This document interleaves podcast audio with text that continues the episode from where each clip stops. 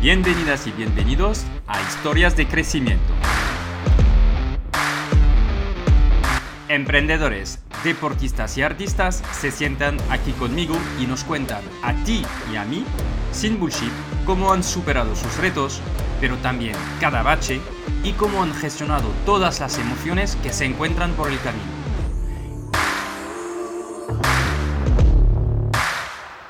Este es un espacio en el que hablamos de desarrollo profesional, pero también de desarrollo personal, porque yo creo que una cosa no puede existir sin la otra, mon ami. Soy Jean-Noël Sonil, soy cofundador de growthhackingcourse.io, una escuela de growth que te enseña a acelerar tu marketing digital y tus ventas con los profesores de las empresas más top. Y cofundador de kimun.io, una agencia digital con un equipo de primer nivel que te acompaña en el crecimiento de tu negocio. Estoy aquí para preguntar cómo lo imposible algunos lo hacen posible y enseñarte la verdad que hay detrás de los negocios, sin trampas ni cartón. ¿Estás preparado? Arrancamos.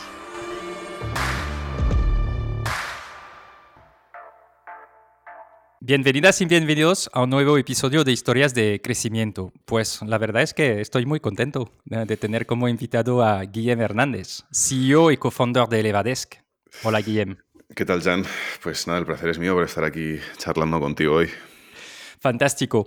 bueno, nos vas a contar, pero Elevadesk es una startup que se dedica a la fabricación y comercialización de escritorios regulables que eso es la innovación. Exacto. y solo decir que me recomendó entrevistarte Camillo Álvarez de DoFinder. Me dijo, este es un emprendedor que mola tener en su podcast y así empezamos a conocernos.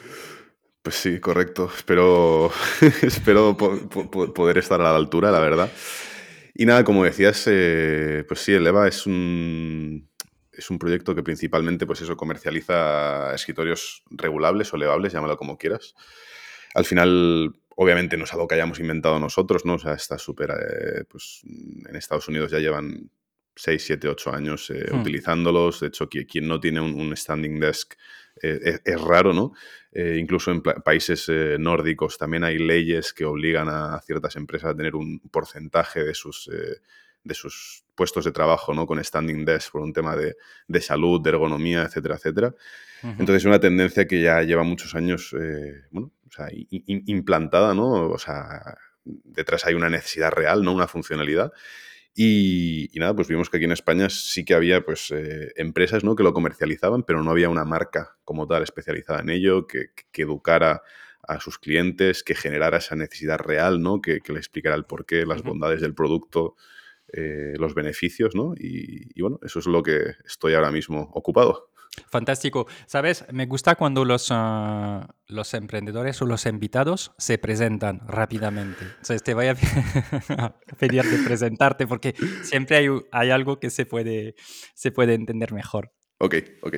Pues nada, no, no, no, no, me enrollo mucho, eh, pero bueno, o sea, yo, mi background empezó siendo principalmente técnico, yo hice ingeniería informática, hice dos años, eh, lo que pasa que muy rápido me di cuenta que lo mío no era programar, eh, que yo terminaba las clases y, y, me iba a mi casa a jugar al ordenador en lugar de crear proyectos como mis compañeros, ¿no? Por su cuenta, seguir aprendiendo y demás.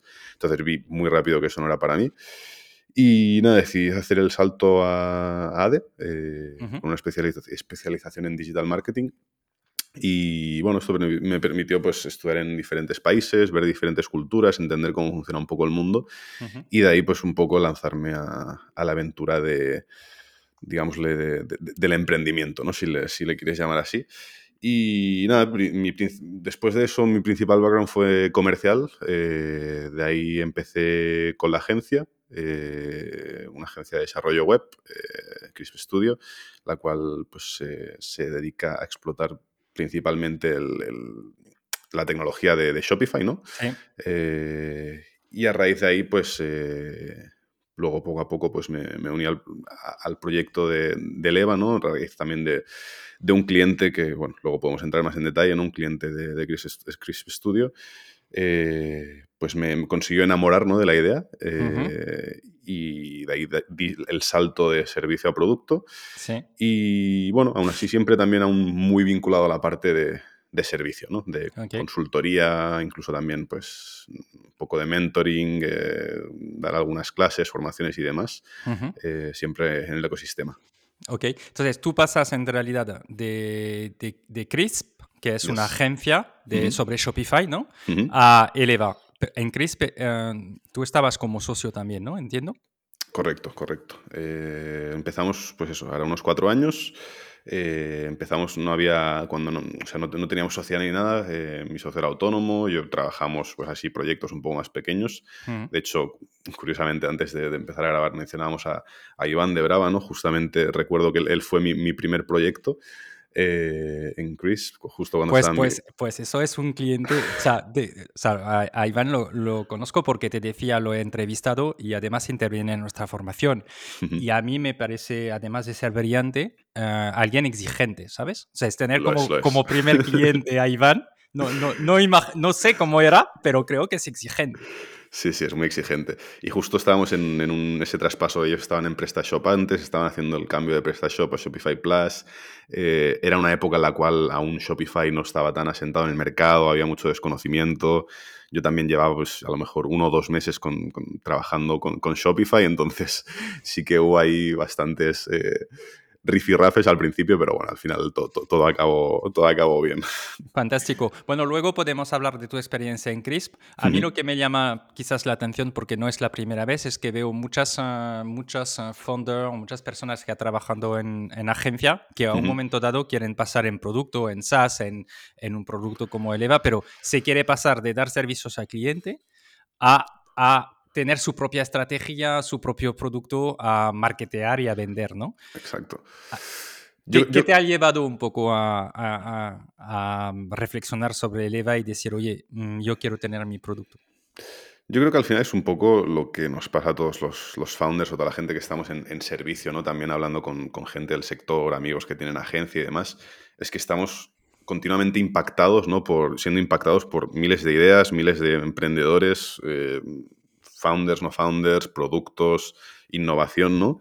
Y, creo que poco a poco, pues todos tenemos esa necesidad de acabar formando parte de ello, ¿no? Al, menos yo empezaba a hacer números, ¿no? Y creo que eh, habíamos creado unas 120 tiendas, ¿no?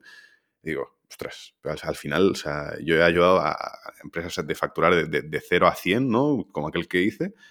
Y yo sigo aquí con mi agencia, pero no tengo el ownership de nada, ¿no? Digo, ostras, necesito algo mío, ¿no? Que yo quiero, yo quiero experimentar esto, ¿no? Tengo todas las herramientas para saber cómo se hace, ¿no? Desde eh, el know-how de la parte de, business o estratégico, ¿no? Cómo empezar las campañas, eh, la parte técnica de cómo crear la web en Shopify, cómo funciona el almacén logístico, etcétera, etcétera, ¿no? Es como que tenía toda la... Había visto todo el 360 de cómo empezar una, una marca desde cero, eh, pero nunca lo había hecho, ¿no? Por mi cuenta. Y, y al final, bueno, pues cuando ves una oportunidad pasar por delante, pues yo, yo, creo que también pues hay que saber aprovecharlas, ¿no? ¿Y cómo, cómo empieza entonces? Y luego volveremos al tema de, Shopify porque pues, es, interesante, pero ¿cómo...? Bueno, de hecho, tengo una pregunta. Dices, ¿de 0 a 100 millones? ¿Eso es, es real o es una manera de decirlo? Es una forma de decirlo, de 0 a 100 no, pero de 0 a 10 sí. Vale. Ok. que también es bastante, que, también es bastante, bueno, significativo, yo creo. ¿eh? Sí, sí, sí, porque en realidad son tres años o algo así. Tampoco, o sea, he, visto, casos de 0 a, 10 en menos de, menos de un año, casi. Un año y medio. bueno, ¿nos puedes dar un ejemplo? Bueno, como el caso de, Holistic, sin ir más lejos. Eh, no sé si lo conoces, Holistic Science. Eh, no. Hacen temas de es un suplemento para pérdida de cabello, o sea, ayuda a, la, no tanto a la prevención, o sea, es una un poco prevención, ¿no? sí, tratamiento de tu cabello. Exacto, exacto. Eh, bueno, es un proyecto que, empezamos, ya te digo, o sea, muy, muy, muy desde un, un inicio, en una fase muy early y, que poco a poco pues, ha ido creciendo mm, de forma pues, increíble, ¿no? Ahora incluso con una internacionalización tienen presencia en, cientos de puntos de venta como farmacias y demás, eh, los verás por la tele, en un montón de vallas publicitarias, publicitarias en la calle. De hecho, hace, hace unos meses levantaron una ronda, creo que unos 6 millones. Ahora no me hagáis mucho caso, igual el número no es exacto, pero creo que era algo así, que estaba Iris detrás como, como, como venture principal. Y, la verdad es que es, un claro caso de éxito, ¿no? De cómo aplicar un modelo de recurrencia en un producto, eh, pues, muy de nicho, ¿no? O sea, al final yo siempre he dicho que si, si yo, cuando, yo cuando montara un e-commerce eh, iba a ser de un producto con recurrencia eh, me hubiera encantado que fuera Holistic, pero al final ha acabado siendo el producto posiblemente con menos recurrencia del planeta. Te lo, ¿no? te lo iba a decir, te, te, iba a decir, si, si, ahora me explicas cómo hay recurrencia en el EVA, ya flipo. un poco debe haber, ¿no? Pero, pero, sí, pero es, quizás en empresas, pero, pero no mucho. No es un producto que por defecto vas a sí, repetir. Uh, explícanos cómo empieza el EVA, entonces es, es interesante. ¿Cómo empieza el EVA? Eh, pues nace a raíz de una necesidad personal mezclado con, con, con la oportunidad, ¿no? O sea, yo durante pandemia, creo que esto ya lo, lo había explicado alguna vez, eh, pues cogía mi portátil, ¿no? Y me ponía a trabajar en la cocina, encima del robot de cocina, eh, pero inconscientemente, ¿no? Porque mi cuerpo me lo pedía. Estaba sentado y necesitaba moverme, ¿no? Yo iba del sofá a la cocina, a la habitación, o me salía a la terraza. Entonces, necesitaba, necesitaba ese movimiento, ¿no? Eh, entonces, bueno, o sea, yo no sabía lo que eran los standing desks hasta que un día eh, Tony Stelle, ¿no? Eh, el antiguo fund bueno, fundador de Marmota, ¿no? Sí. Eh, que lo vendió al grupo Flex, creo que fue en 2021. Uh -huh. Pues me vino y me dijo, oye, estoy, estoy montando dos proyectos, ¿no? Eh, en aquel momento, o sea, lo, vino a mí como, oye, estoy montando dos proyectos, voy a necesitar que, que me hagas las webs, ¿no? Los e-commerce, porque ya, ya, habíamos hecho el e-commerce de Marmota y, y, siempre habíamos tenido buena relación, acabaron muy contentos, ¿no? Y, y uno de ellos era el de, bueno, el, el, de Standing Desk, ¿no? En aquel momento no, sé, no tenía ni nombre. Eh, y había otra persona incluso a, al frente ¿no? del proyecto. Y era como un, wow, un standing desk, ¿no? En aquel momento como que se, se me abrieron los ojos y dije, ostras, eh, igual era lo que yo necesitaba y no sabía ni que esto existía, ¿no? Y, y, en aquel momento dije, ostras, qué lástima no poder ser yo la persona que esté ejecutando esto, ¿no? Uh -huh. eh, ¿Qué pasa? Que a los dos, tres, cuatro meses, no recuerdo la cifra exacta, eh, me vuelvo a reunir con Tony y me dijo, oye, eh, la persona que estaba ejecutando el proyecto de, de Standing Desk, no me entiendo con ella, eh, necesito a alguien que lo ejecute, ¿no? Eh, uh -huh. Y para mí fue como la, la, la señal divina que, que, que, necesitaba, ¿no? O sea, no, no, no, en aquel momento Tony no me estaba proponiendo a mí ser la persona, sino, oye, si conoces a alguien en el ecosistema, dímelo. Eh, dímelo Pero esas, esas, esas eh, maneras de decirlo siempre abren otra conversación que puede ser, y si a ti te interesa, pues no, no dudes en decírmelo ahora, ¿no? Exacto, exacto. No sé, no sé si fue una declaración de intenciones o no en aquel momento, pero creo que tardé poco en llamarlo y decirle, oye, eh, creo que ya has encontrado a la persona, ¿no? si, si, te encajo, pues, oye, hablemoslo, ¿no? Y, y, nada, fue todo bastante, bastante rápido, ¿no? Entre eh, el momento que habláis y en el momento sí. que lanzáis, ¿cuánto tiempo para uh, uh, habéis necesitado? En el momento que hablamos seguramente sería febrero eh, uh -huh. y lanzamos en julio. Mm, cinco meses más o menos. Ok. ¿Y cómo repartéis vuestros roles? Porque él uh, ya ha tenido una venta, uh, tiene, uh, está invirtiendo, ¿no? En, porque he visto que también tiene una web de, de, sofá que va un poco en el mismo modelo que Marmota. Me da a, a pensar que tiene como una metodología detrás, que no Exacto. sé si, si, es así, pero como que voy buscando verticales donde lo que he aprendido lo puedo de nuevo probar, ¿no? Exacto. Al final, Tony es una persona que lleva muchos años en el sector del mueble. O sea, él, él bueno, él sigue teniendo una tienda de muebles, ¿no? Eh, en la Senia, en, en Tarragona. Eh, creo que había llegado a tener mmm, varias de ellas, ahora no recuerdo el número exacto. Y al final es una persona que siempre ha estado vinculada en el sector del mueble, ¿no? Entonces, eh, digamos que, no sé si hará seis años, se lanzó con, con Marmota, ¿no? A la piscina. Mm y le salió bien la idea, ¿no? Al final, pues también, pues bueno, el, el contexto ayudó, ¿no? Estuvo muy bien ejecutada, sí. se rodeó de las personas que se tenía que rodear y fue en caso de éxito, ¿no? Pues eh, que a nivel España pues se habían visto muy pocos hasta entonces, ¿no? Uh -huh. y, y, a raíz de esa venta, pues eh, Tony yo creo que había tenido en la cabeza siempre muchas ideas eh, y, y, bueno, pues la venta le permitió tener esa libertad, digamos, económica como para poder llevarlo a cabo. Okay. Al final lo que ha hecho es, bueno, o sea, creado un pequeño hub, ¿no? De momento, sí. eh, que se llama e-commerce Adventures, eh, del cual, pues, al final cuelgan eh, tanto el EVA que, como Pumba, que es la marca de sofás de la que hablabas, ¿no? Eso es. Y la idea es que ese, ese hub, holding, eh, llámalo como quieras, ¿no? Incubadora, uh -huh. eh, vaya lanzando marcas nativas digitales de una vertical muy concreta, ¿no? Okay. Eh, ¿Y cómo os organizáis entonces uh, para trabajar? Porque um, tú eres más ejecutivo, él es más uh, parte de estrategia llevando su experiencia. ¿Cómo os organizáis? Lo digo también para que otros founders y, sí, y, sí, sí. y otros socios puedan entender si a vosotros hay algo que os está funcionando que ellos podrían hacer también, ¿no? Exacto. Eh, pues sí, como decías, o sea, yo soy la parte más ejecutiva, ¿no? O sea, el CEO de la, de, la, compañía, quien está en el día a día, quien toma las decisiones, etcétera. Y él está la parte más estratégica, de advisor, aplicando pues su know-how, con también pues, aportando recursos, eh, conocimiento, etcétera, etcétera, ¿no? Eh, o sea, él está siempre disponible, está, está metido en, tenemos reuniones diarias, weekly, o sea, nos llamamos siempre que hace falta, pero no está tanto en la ejecución de, pues, por ejemplo, me lo invento, qué tipo de promoción vamos a hacer, o qué copy dejamos de hacer, o ponemos o no ponemos, o eh, este nuevo producto, pues a lo mejor sí que entra en, la decisión de cuál es el proveedor del producto, ayuda en la, a encontrar ese proveedor, ¿no? Eh, y de alguna forma también, pues, al final, el, el CEO normalmente está, el día a día está como muy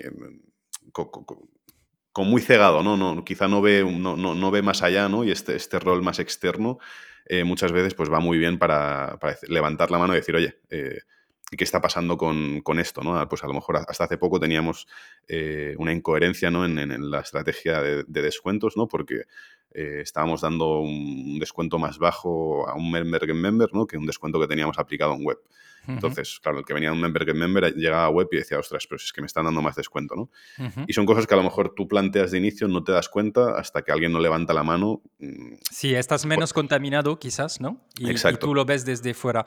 Exacto. pero tenéis como un espacio mensual, semanal? ¿Cómo lo organizáis? ¿Hay una organización detrás de eso? Sí, sí, sí, claro, claro. O sea, tenemos eh, reuniones semanales, o sea, las cuales son más de, seguimiento, pues ver un poco qué, ha pasado durante la semana pasada y cuál es el plan de la siguiente semana. Luego tenemos un consejo, eh, una reunión de consejo mensual, eh, en la cual pues entran pues, otros advisors, ¿no? y, también se hace un poco más de, de presentación, pues de resultados, eh, estrategias, de next steps. Eh, y luego, pues siempre que hace falta en el día a día, eh, pues podemos llamar cosas más urgentes y demás. Pero la idea al final mm, es que el, CEO, en este caso, pues haga, ¿no? O sea, vaya haciendo sin, tener esa dependencia pues de la persona que hay, que hay detrás, ¿no? Es una, una libertad bastante, bueno, casi total, ¿no? O sea, incluso a nivel económico, a nivel eh, contrataciones, a nivel, a cualquier nivel, ¿no? Prácticamente. ¿Y al nivel de la financiación, cómo habéis financiado hasta ahora? Pues empezó con un capital inicial que, aportó Tony. Eh, hicimos una pequeña ampliación con un inversor que nos interesaba tener eh, en el board, un inversor que que bueno, se puede decir el nombre porque se ha hecho público, que es Pep Casas, que venía de, Naturitas, eh, ahora está en Food for Joe, Impossible Bakers, eh, Europistacho, etcétera, etcétera, ¿no? Una persona pues que está muy, muy bien posicionada en el sector del e-commerce y, y, que iba a aportar mucho valor en la empresa. Eh, entonces se hizo, hizo, una pequeña ampliación de capital y ahora en breves pues em, haremos otra pequeña ronda para tener al menos runway de aquí a final de año hasta que pues, bueno, la empresa pueda empezar a mm, sobrevivir eh, de forma autónoma. ¿no? Ok, y, cuando se hace, si podemos aprender ¿eh? de este modelo, ah, cuando tienes a Tony que está más como ha financiado al principio y, eh, estratégico, experiencia, y tú ejecutas, ah, ¿qué habéis decidido a nivel de capital, la repartición?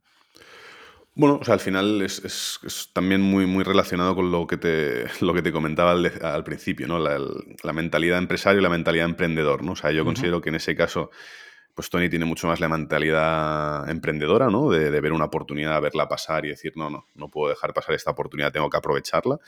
Y yo tengo la mentalidad, pues, más eh, empresario, ¿no? De, pues, eh, saber a lo mejor ejecutar esa esa idea, encontrar las personas indicadas, las piezas del puzzle, ¿no? Y, llevarla a cabo, ¿no? Entonces, al final, es una idea, pues, obviamente, de, Tony, eh, que incluso él ya había intentado ejecutar anteriormente, pero mm, yo me uno a él después. Entonces, bueno, o sea, él tiene, como puedes imaginar, la mayor parte del pastel. Eh, y yo me uno a él, pues, bueno, o sea, como mm, digo, como, como, el empresario ¿no? que va a llevar a, cabo la, idea, ¿no? Ok cuando pensáis en este em, producto, ah, ¿pensáis que puede llegar a qué nivel de facturación? Lo digo porque estamos hablando de un nicho, en el, no es un nicho, es algo que puede ser muy grande. Lo digo también porque a veces tenemos ideas y, los founders y, o las personas que están pensando en decir, oye, voy a montar mi proyecto, creo que es interesante que dimensionen, ¿no? De, oye, ¿en qué mercado me voy a, poner? Yo, por ejemplo, he hecho a veces eh, errores de, de ponerme en nichos y decir, es que ahora estamos ok, hemos cogido una muy buena posición, pero es que el mercado está limitado, ¿no? Entonces, ¿cómo vamos a crecer? ¿Cómo lo veías tú, Tony, al nivel de qué puede facturar un producto como este? O sea, para bien o para mal es un producto que tiene un ticket medio bastante alto, ¿no? Entonces, esto, pues, a nivel de facturación, pues, digamos que escala muy rápido, aunque también los márgenes pues hay que ir con más cuidado, también el coste de adquisición es mucho más elevado, ¿no? Entonces no es lo mismo vender una camiseta eh, que vale 40 euros y puede tener un CAC de 10 o 15, ¿no? Que vender una mesa de ticket medio 400 o 450 euros, donde tu coste de adquisición igual son 100 euros, ¿no? Eh, por cada mesa. Entonces, bueno, o sea, este año tenemos una previsión de facturación cercana al millón de euros, más o menos, que son unas 2.000, mil y pico mesas, más o menos. ahora no tengo los números exactos. Eh, pero esto también pasa por aumentar el offering, ¿no? No, solo, no, no, limitarnos solo al standing desk, ¿no? O sea, al final es el, es el espacio de trabajo en, casa, ¿no? Ese, ese, home office, ¿no? Ese adaptable to, your work, adaptable to your life, que al final es el claim de, de Leva, ¿no? Eh, entonces, bueno, o sea, al final se trata de ir mm, complementando el offering, ¿no? Para tratar de encontrar esa recurrencia de la que hablábamos, todo y que es complicada, ¿no?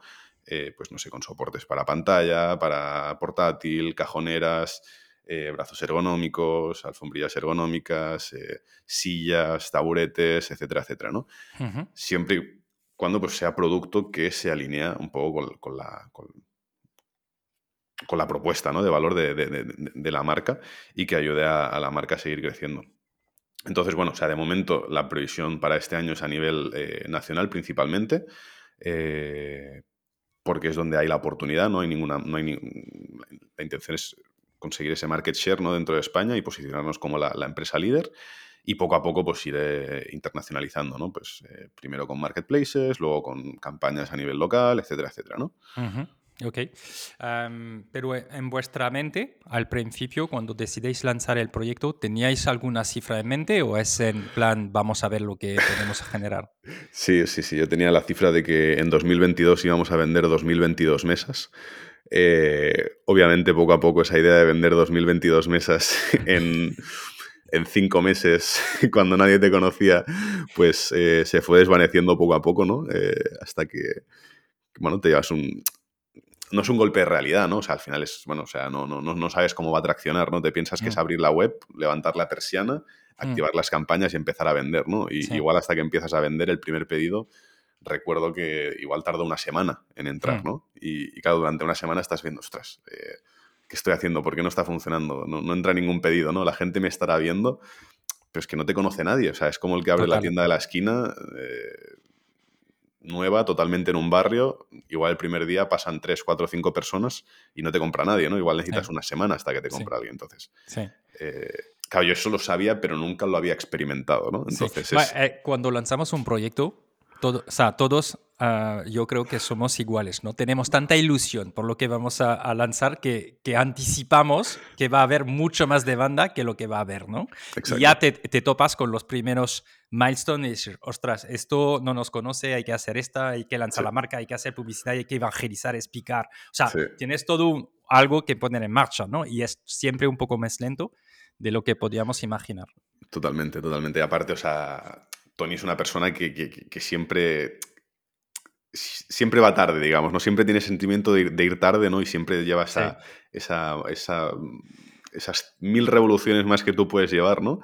Eh, y lo cual yo creo que acaba impregnando ¿no? a todo el mundo que hay a su alrededor y hace que, pues, todos tengamos ese hambre, ¿no? esas ganas de, de, seguir creciendo, de ir a por más, ¿no? De, de, pensar en grande, ¿no? Que es eh, algo, que, él suele decir mucho, ¿no? De pensemos en grande. Eh, pero claro, obviamente hasta que no lanzas y no sabes cómo funciona, pues eh, mm, no sabes qué va a pasar, ¿no? Igual que luego lanzas y, vas a cometer errores, vas a tener que ajustar tu propuesta de valor, los 10 primeros pedidos van a, igual 5 llegan defectuosos y vas a tener que cambiar de, eh, partner logístico, ¿no? O sea, hay, muchos aprendizajes en, el camino, ¿no? Hasta que más o menos eh, consigues que, el barco esté a flote. Ya, ya, totalmente. comparando con lo que tú tenías en mente, Ah, ¿cuáles, son, cuáles, han sido los, los retos importantes y, y qué piensas que habéis hecho bien ¿Y qué pensáis, qué, qué, piensas ahora que es fácil después del partido de rehacerlo, pero que, que, se hubiera tenido que hacer distintamente? Lo digo para personas que piensan en lanzar su proyecto. ¿no?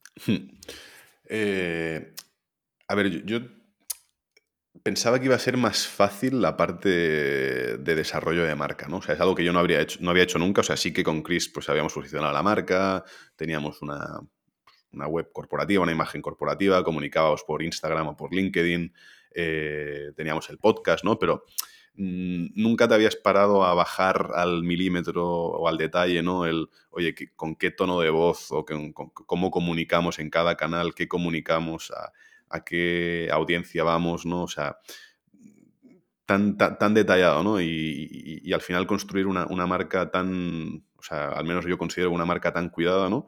Y, creo que lo que hemos hecho bien justamente es eh, dedicarle el tiempo necesario, aunque te parezca que de febrero a julio no ha habido tiempo necesario, han sido cinco meses, pero han sido cinco meses a, mm, a, 200 por hora, no hemos parado ni un momento. Eh, pero dedicar el tiempo suficiente y necesaria a, desarrollar una marca que parezca que lleve en el mercado cinco años, que no es una marca nueva. La marca es, es muy bonita. Ah, te, os tengo que felicitar porque yo, os voy a ser súper sincero, sincero uh, no, no, os conocía y fíjate que es un tema que me interesa, lo hablamos luego, pero mm, cuando me he conectado a la web, mi, literalmente fue como, wow, está muy cuidado, muy cuidado. O sea, cinco meses habéis necesitado para realmente con, ah, ¿Cómo lo habéis hecho? ¿Habéis usado una agencia? ¿Lo habéis hecho vosotros? ¿Cuál ha sido el proceso para alguien que quiere cuidar su marca desde el principio? ¿Qué tendría que hacer? Bueno, es un poco lo que te decía de poner las, las piezas del puzzle en, su sitio, ¿no? De la parte más eh, ejecutiva o eh, em, em, empresaria, ¿no? Eh, yo al final tenía, pues, o sea, venía de, de, la agencia, ¿no? Tenía muchos contactos de otros proyectos, entonces, bueno, o sea, decidí poco a poco pues ir cogiendo eh, al diseñador de branding que había visto que había hecho esa marca y me gustaba y lo ponía en el equipo, al diseñador de UX UI que había visto que había desarrollado 3, 4, 5 webs que a mí me gustaban y lo ponía en el equipo. Tener también la, dentro de, digamos, del, del, hub de e-commerce adventures el know-how también de una persona de, que había creado los contenidos en anterioridad pues, para muchas otras marcas, ¿no? También ayudó mucho.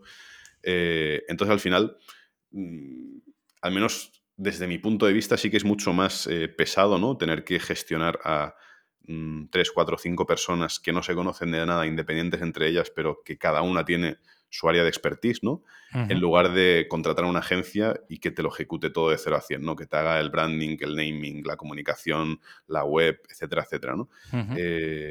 Pero al final lo que a mí me ha permitido trabajar con gente experta, ¿no? cada uno en, su parte, es hacer un fine-tuning de, lo que yo quería hacer mucho más al, detalle, ¿no?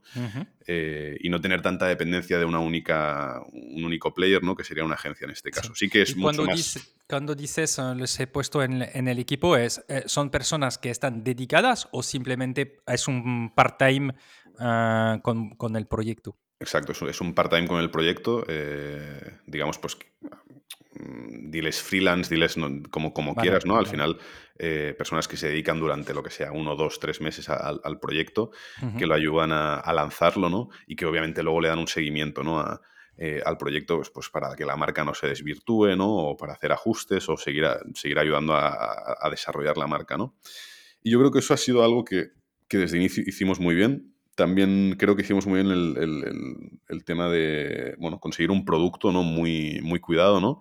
Eh, pues llegó un momento que en mi casa tenía, eh, el comedor igual tenía 10 estructuras de 10 proveedores diferentes, eh, el local, el, europeo, el chino, el, o sea, tenía estructuras de todos los colores, de todos los tamaños. que esa es la parte más de producto, ¿no? No tanto de la marca. Solo para acabar para la marca, ¿cuánto dirías que cuesta Ah, este nivel que habéis acabado, que yo de nuevo eh, invito a, los, a, nuestra audiencia a mirarlo porque está muy bien, elevadesk.com. ¿Cuánto dirías que ha costado al final? Eh, pues no tengo números exactos, pero sí que te digo que sí, entre mm, la parte de branding, no más de marca, comunicación, eh, audiencias y demás, Luego toda la parte de contenidos, eh, copywriting, etcétera. La parte de diseño web, eh, UX, UI. Lo más importante también seguramente, eh, shooting, o sea, imágenes de producto, tener esa, imagen cuidada. Al final, para mí, el 80% de, la web son las imágenes y lo que respira. Mm, yo creo que tranquilamente se te pueden ir unos 50.000 euros tranquilamente, si no más. Eh, eso yendo un poco. No me parece una barbaridad tampoco. ¿eh? Eso yendo al, por el camino más freelance. ¿eh? Si luego te vas a una agencia mm, con mucho más recursos, etcétera, te puedes ir al doble tranquilamente. pero sí, te diría que yo creo que por ahí puedes conseguir un buen, un buen resultado. ¿no? También teniendo en cuenta que la parte de web técnica, ¿no? de desarrollo, pues yo tenía el, expertise o el know-how, ¿no? Y, y, salió bastante bien de precio. Claro. Pero, pero sí, yo creo que entre unos 50, 70, yo creo que puedes construir una, una marca bastante bien, bastante bien cuidada. Ok. Y luego hubo la parte más de producto, ¿no? Exacto, sí, sí, otra parte. Porque habéis empezado de cero, es decir, ah, todo se ha creado. Sí, sí, o sea, otra, otra, pata, ¿no? Digamos, importante de, la empresa, de la marca, que, yo tampoco tenía experiencia, ¿no? O sea, yo, y, menos del sector del mueble, yo no había tocado producto en mi vida. Eh, si a lo mejor me dices, pues no sé, mi, padre tiene una empresa de trofeos, igual si me hablas de trofeos, pues igual te puedo, puedo defender algo, ¿no?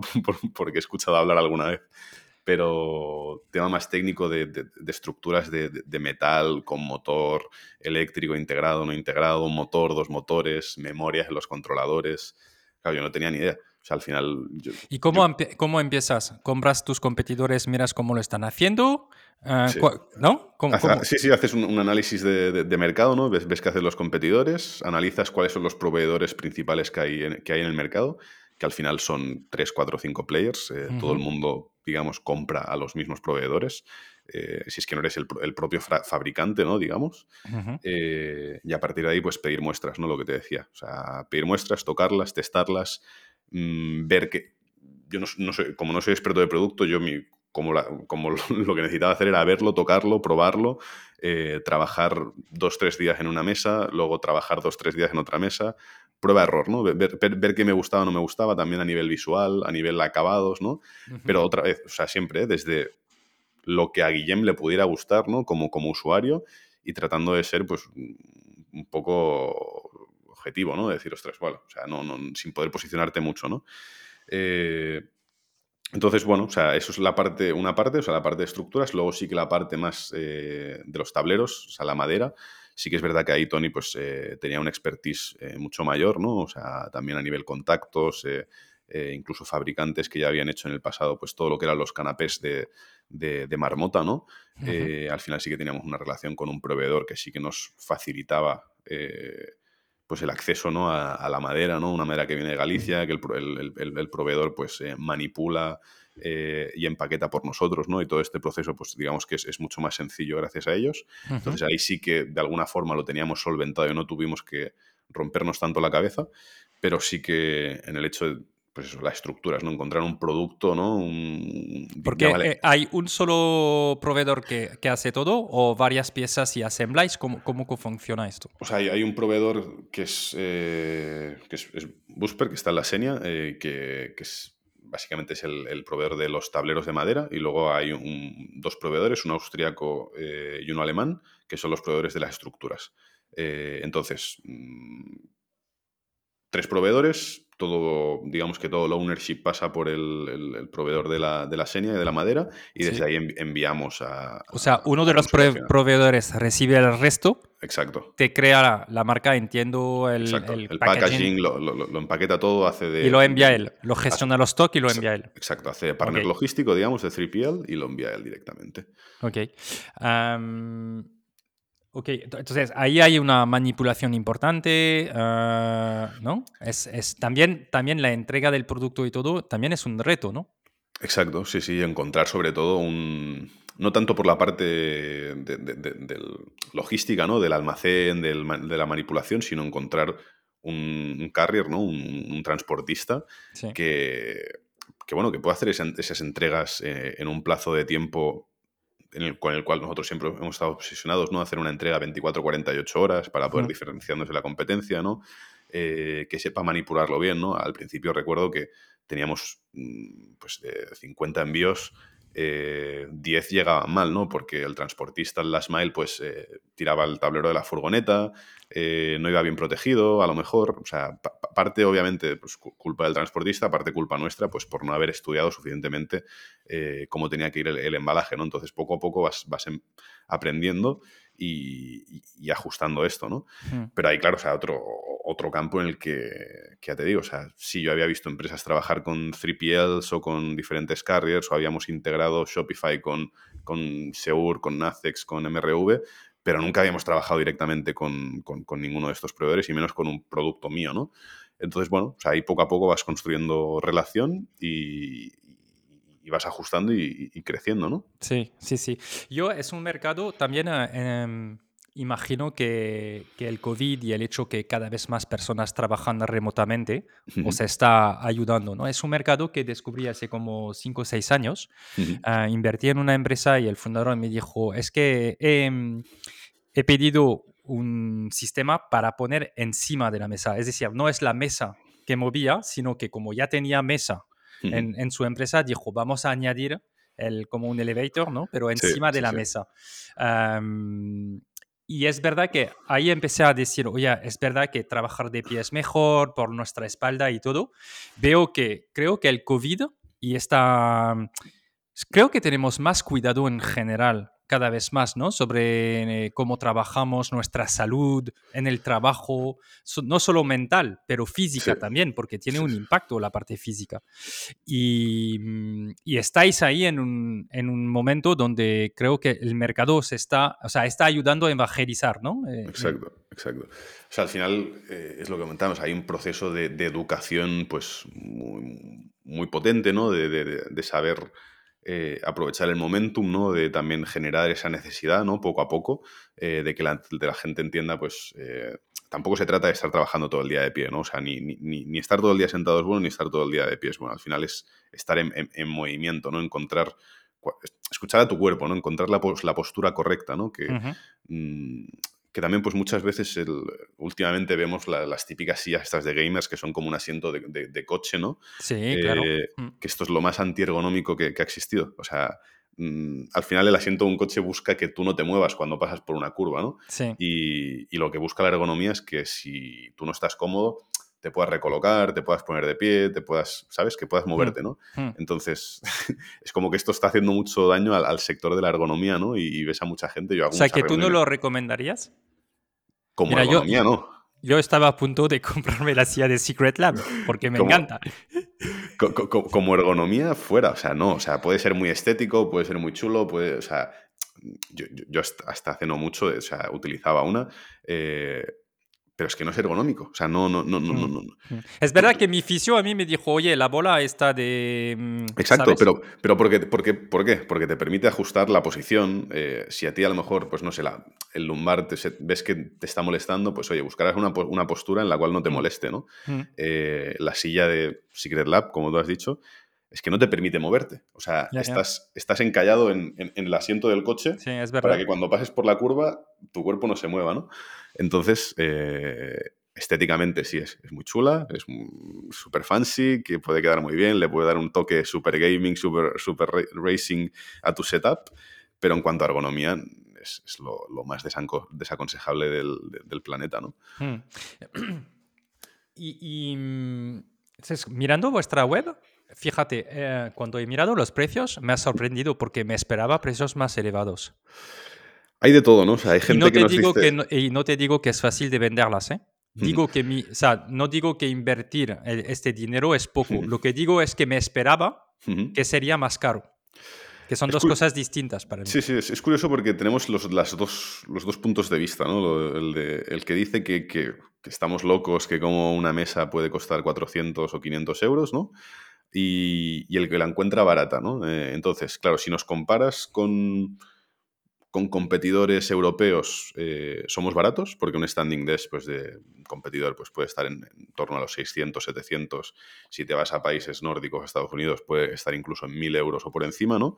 Y nosotros, pues el ticket medio estamos en 450 más o menos. y, nos rompimos mucho la cabeza para tener un, un producto con un precio con, un floor price muy, muy sexy, digámoslo así, ¿no? Muy, mm. exacto, muy accesible, por debajo de los 400 euros. Entonces, trabajamos mucho para tener esto. Eh, y aún así nos encontramos que hay gente que lo sigue encontrando caro. Y ahora sí que estamos viendo que hay gente que lo encuentra barato, ¿no? Entonces, bueno, o sea, poco a poco iremos viendo mm. también al principio cuando una, cuando una, startup comienza, de lo que se trata es eh, encontrar el product market fit, crecer, crecer, crecer, crecer. Entonces eh, ya llegará el, momento de optimizar, ¿no? Eh, revisar márgenes, ser más rentables, etcétera, etcétera, ¿no? Pero ¿no sería más una fricción?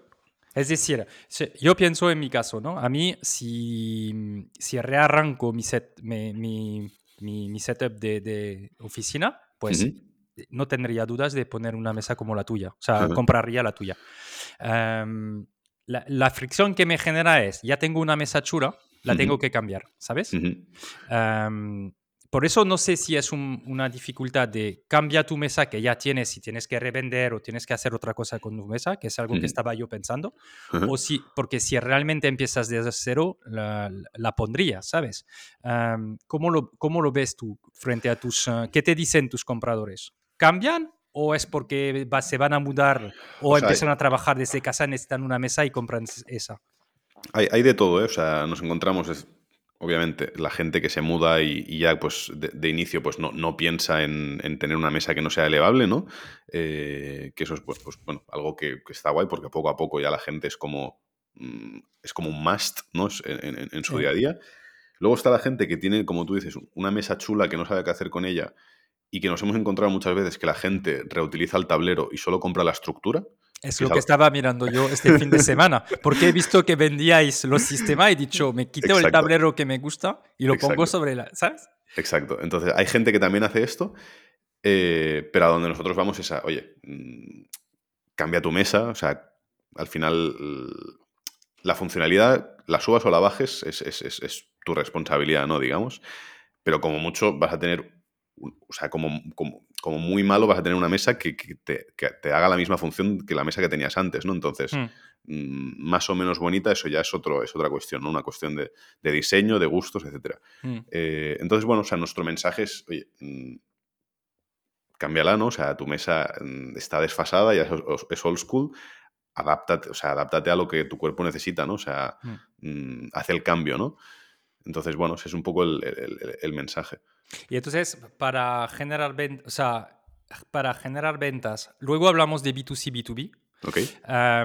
pero, ¿cómo haces para ah, detectar en qué momento alguien puede necesitar esta mesa? ¿Cuál es tu estrategia de, de, de, marketing ¿no? para ah, quizás hacer nutrición a un momento dado cuando te planteas un cambio o vas a trabajar desde casa? O sea, ¿cuál ha sido tu estrategia para decir, ah, tengo que estar en la mente de mis clientes para que cuando toman la decisión, el EVA sea su, su, su primera opción?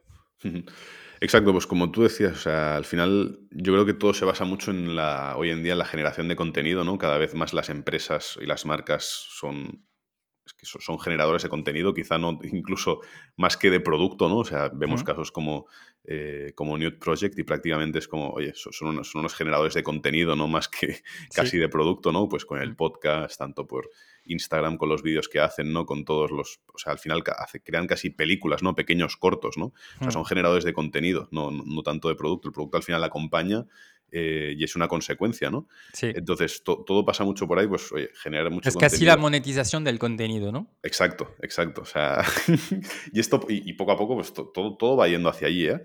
¿eh? Entonces, bueno, o sea, generar ese contenido, pues desde blog posts, pues hablando de eh, mejores posiciones para trabajar o beneficios de trabajar con un standing desk versus una, un escritorio normal, ¿no? y no solo hablando de, nuestro producto, sino en general de, ergonomía, ¿no? Y convirtiéndonos en ese recurso, ¿no? Donde la gente, pues, orgánicamente nos pueda encontrar y, luego nos relacione, ¿no? Y el hmm. día que esté listo para hacer ese, cambio, pues porque su amigo o en el trabajo eh, ha visto que tenían standing desk, entonces él, él en casa diga, ostras, yo también quiero un standing desk, eh, pues ya estemos en su mente y se acuerde de nosotros, ¿no? O el día que su amigo le diga, ostras, es que yo ya lo tengo, ¿no? O sea, e, ese ese, ese boca-oreja, ¿no? Que, decimos sobre... Bueno, pues funciona muy bien, ¿no? Obviamente, pues analizamos el funnel y vemos eh, en qué puntos pues, podemos eh, pues, oye, captar el, tráfico frío, ¿no? Convertirlo en, templado, pues eh, enseñándoles pues, reviews de la gente que habla de nosotros, etcétera, etcétera. Y ahí ya una vez pues, es, tráfico caliente, pues impactándolos pues, con, lo que sea, con ofertas o con eh, hablando mucho, pues eso, de, home office, ¿no? O de, ergonomía eh, o, de beneficios, ¿no? Eh, incluso pues para tratar de, terminar de convencer. Ese sería el, proceso, pero es un proceso de, educación que pasa por la generación de contenido, no solo enfocada a lo que es el producto ni la marca, sino el, espacio de trabajo en, general y, la ergonomía ¿no? y la salud. Y en la moda, te lo digo porque como estaba mirando para, para, para, mi mesa, ¿no? Y en la moda se ha visto que las Digital Native Vertical Brand rápidamente pueden tener un impacto abriendo eh, tiendas, ¿no? Diciendo, oye, vas a tener un sitio donde puedes ir a ver, probar o lo puedes devolver. Bueno, en vuestro caso sería un poco distinto porque devolver un producto así no debe ser muy barato. ¿Vosotros tenéis un sitio donde se puede ver eh, el producto o pensáis desarrollar esta parte con partnership, con tiendas propias? ¿Cuál es vuestra estrategia ahí para que la gente toca, vea el producto? Pues tenemos, tenemos un par de puntos donde la gente los utilizamos a modo de, showroom, ¿no? Al final son, son espacios de coworking en los cuales pues hemos cedido una de las mesas, ¿no? Eh, y ellos a cambio pues nos permiten que la gente vaya a ver el producto, eh, que lo toquen, que lo experimenten, ¿no? Eh, que lo sientan también en un, espacio de, trabajo, ¿no? Como el, que es un coworking, ¿no? Pues a lo mejor más parecido al, de estar en casa, ¿no? Eh, y así es como estamos trabajando ahora mismo. Sí que hemos valorado la opción de hoy entrar en, tiendas de mueble, pero al final es un producto que seguramente no se alinea con la tienda de mueble tradicional, ¿no? Y es un poco complicada de entrar. También, pues, el retail no, creo que tenga sentido abrir una tienda de o tiendas de Eleva, ¿no? Porque al final mm, no somos una marca de moda, ¿no? Con, muchas eh, referencias, ¿no? Hmm. Con, temporadas nuevas cada seis meses, ¿no? Eh, sí que vamos a ir sacando productos, ¿no? Pero no va a haber tanto, tanto, eh, tanta rotación. Entonces yo creo que también el, offline va a pasar por estar en puntos de venta, venta pues a lo mejor más más, más market, ¿no? Pues yo qué sé, un FNAC, un MediaMark, un Corte Inglés, ¿no? Mm. Que nos permita, pues ese wholesale, ¿no? Pues tener presencia en muchos puntos de España a la vez y que la gente cuando pregunte, pues oye, eh, ¿dónde os puedo ir a ver? Pues oye, pues tienes 50 puntos, ¿no? Donde puedes pasarnos a ver, estés donde esté de España. Ahora mismo estamos haciendo la prueba eso con un par de puntos eh, aquí en Barcelona y está funcionando muy bien. Sí. ¿Cómo, eh, porque también pueden seguir comprando en la web.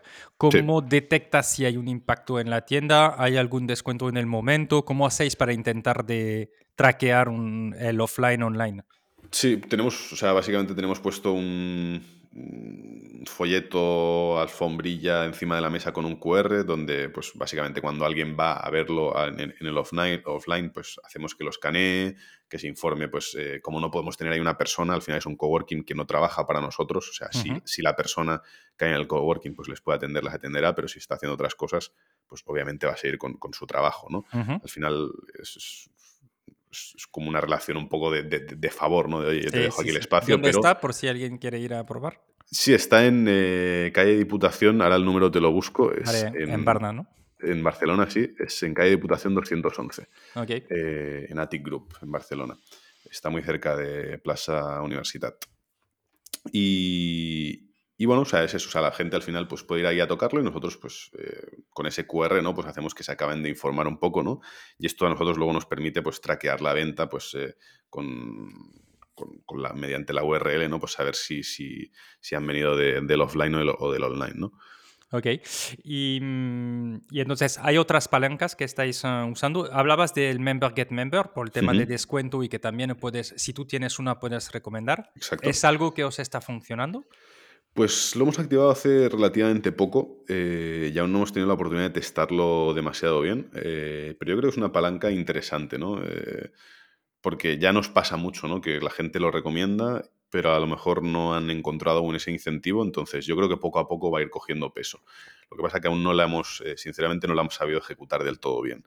Eh, lo que sí que funciona bastante bien es el tema de afiliados, o sea, gente pues, que a lo mejor tiene un blog post bien posicionado y habla de ergonomía, ¿no? Uh -huh. y, y, añade su link eh, por el cual pues traquea y da un descuento a, a un usuario. O, o, o, simplemente no, no hace falta que dé un descuento, pero alguien que nos ha encontrado gracias a ese, ese blog post o lo que sea, pues ese afiliado pues comisiona por venta, ¿no? Esto sí que funciona muy bien porque al final eh, hay mucha gente que, que, tiene estos tipos de blogs, ¿no? Y que, y, y que habla y comenta, ¿no? Y mm. de, de, forma, eh, pues, digamos, sin ánimo de lucro, ¿no? Pero que al final sí. pueden sacar un rendimiento, ¿no? También a esto.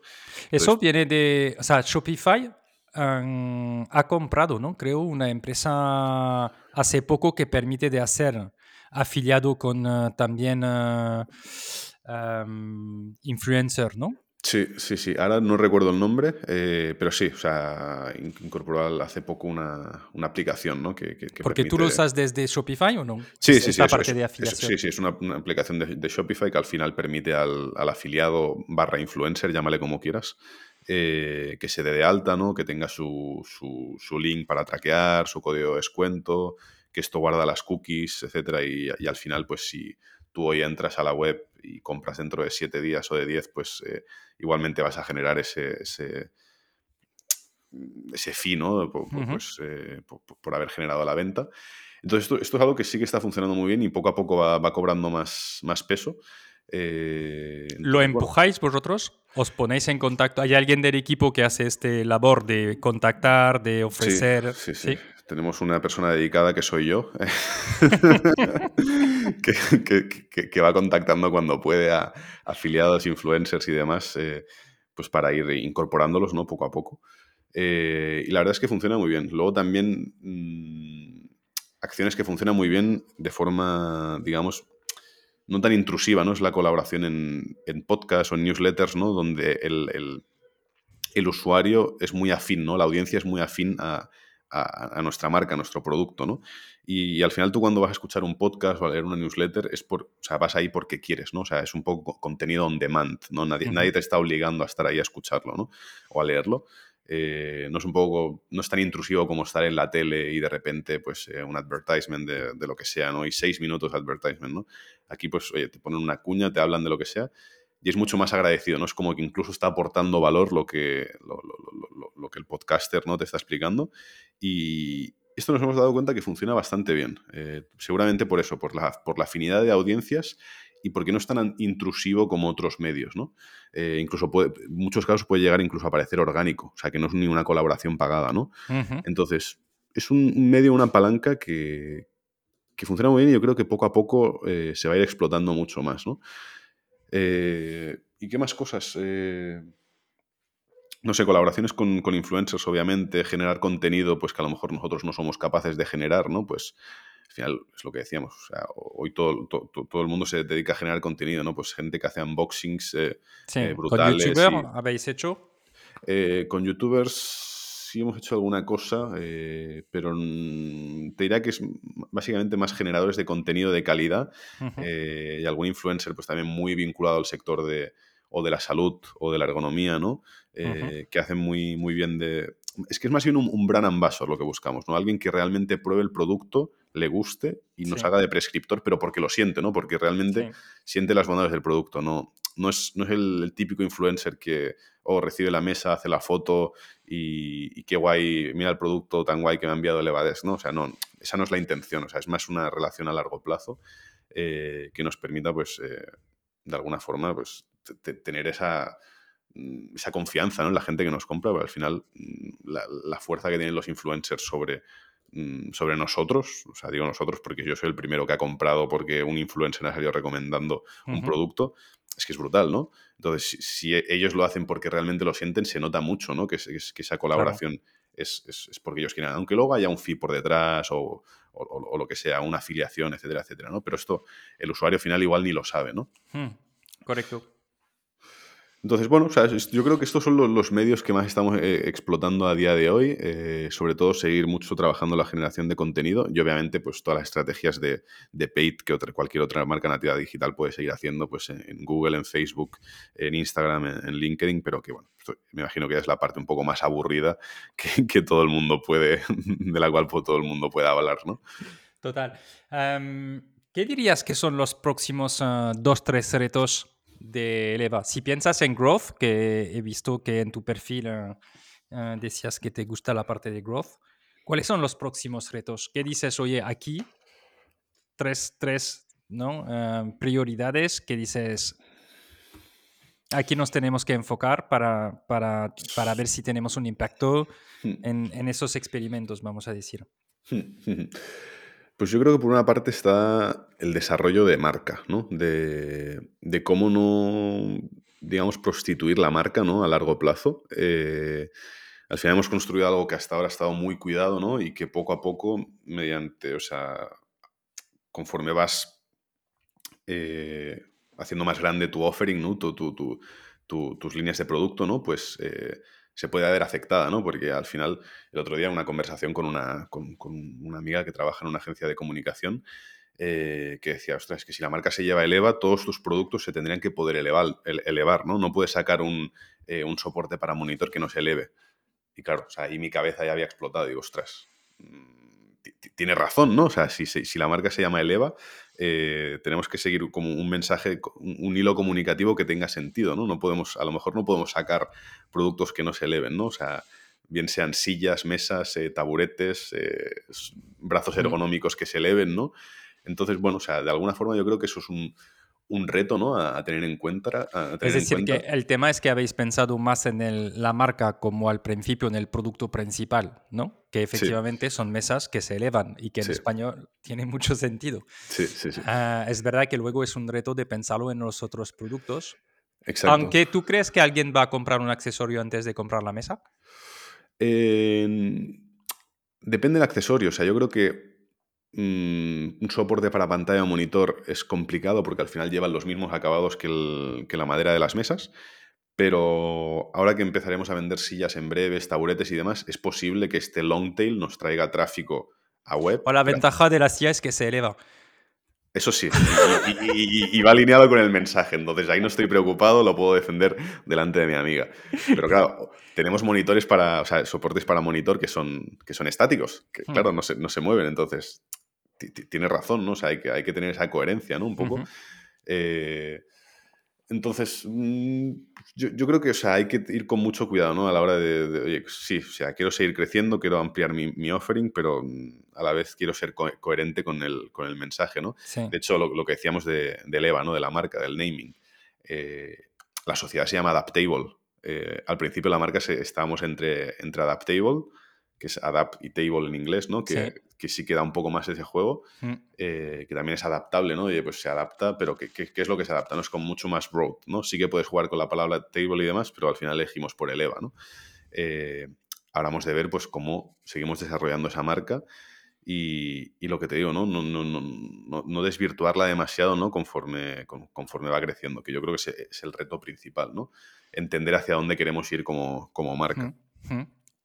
Y, muy de la mano de esto, pues también es encontrar ese, lo que decíamos, ¿no? Esa recurrencia, ¿no? ¿Cómo, cómo hacemos que, que, el usuario repita, ¿no? ¿Cómo, ¿Cómo, hago que alguien que se ha comprado una mesa, ahora también me compre el soporte de pantalla, me compre la alfombrilla, me compre la silla, hmm. eh, me compre el cargador inalámbrico, o sea, que vuelva, ¿no? O sea, ¿cómo hago hmm. que, ese, que ese usuario vuelva? Total. Eh, y este tema de marca me llama la atención, ¿no? Porque como, imagino que como todas las la startup que están en crecimiento, tienes miles de cosas que hacer, ¿no? ¿Cómo consigues guardar tiempo en reflexiones de marca versus la ejecución del día a día, donde hay ads, hay clientes que se están quejando, hay clientes contentos, hay, hay que hacer el social proof. O sea, ¿cómo consigues dentro de todo esto coger perspectiva y decir, a ver, la marca, reflexión? Porque yo reconozco que en ciertos proyectos a veces tenemos muchas dificultades de salir de tenemos que vender la semana que viene o el próximo mes versus cambiar la marca, que varias veces lo hemos pensado y decimos, es que esto nos lleva demasiado tiempo, seguimos avanzando, ¿sabes? Es muy buena pregunta y hasta hace poco no, no, sé si te la habría sabido responder, la verdad.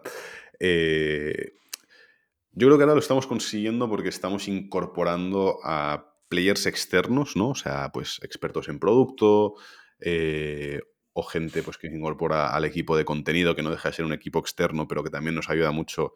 Eh, es, prácticamente como si fuera parte del equipo, pero es una agencia externa, ¿no? Eh, pero que trabaja con nosotros en el día a día. Entonces, poco a poco estas personas nos van ayudando a seguir dándole forma a esto, ¿no?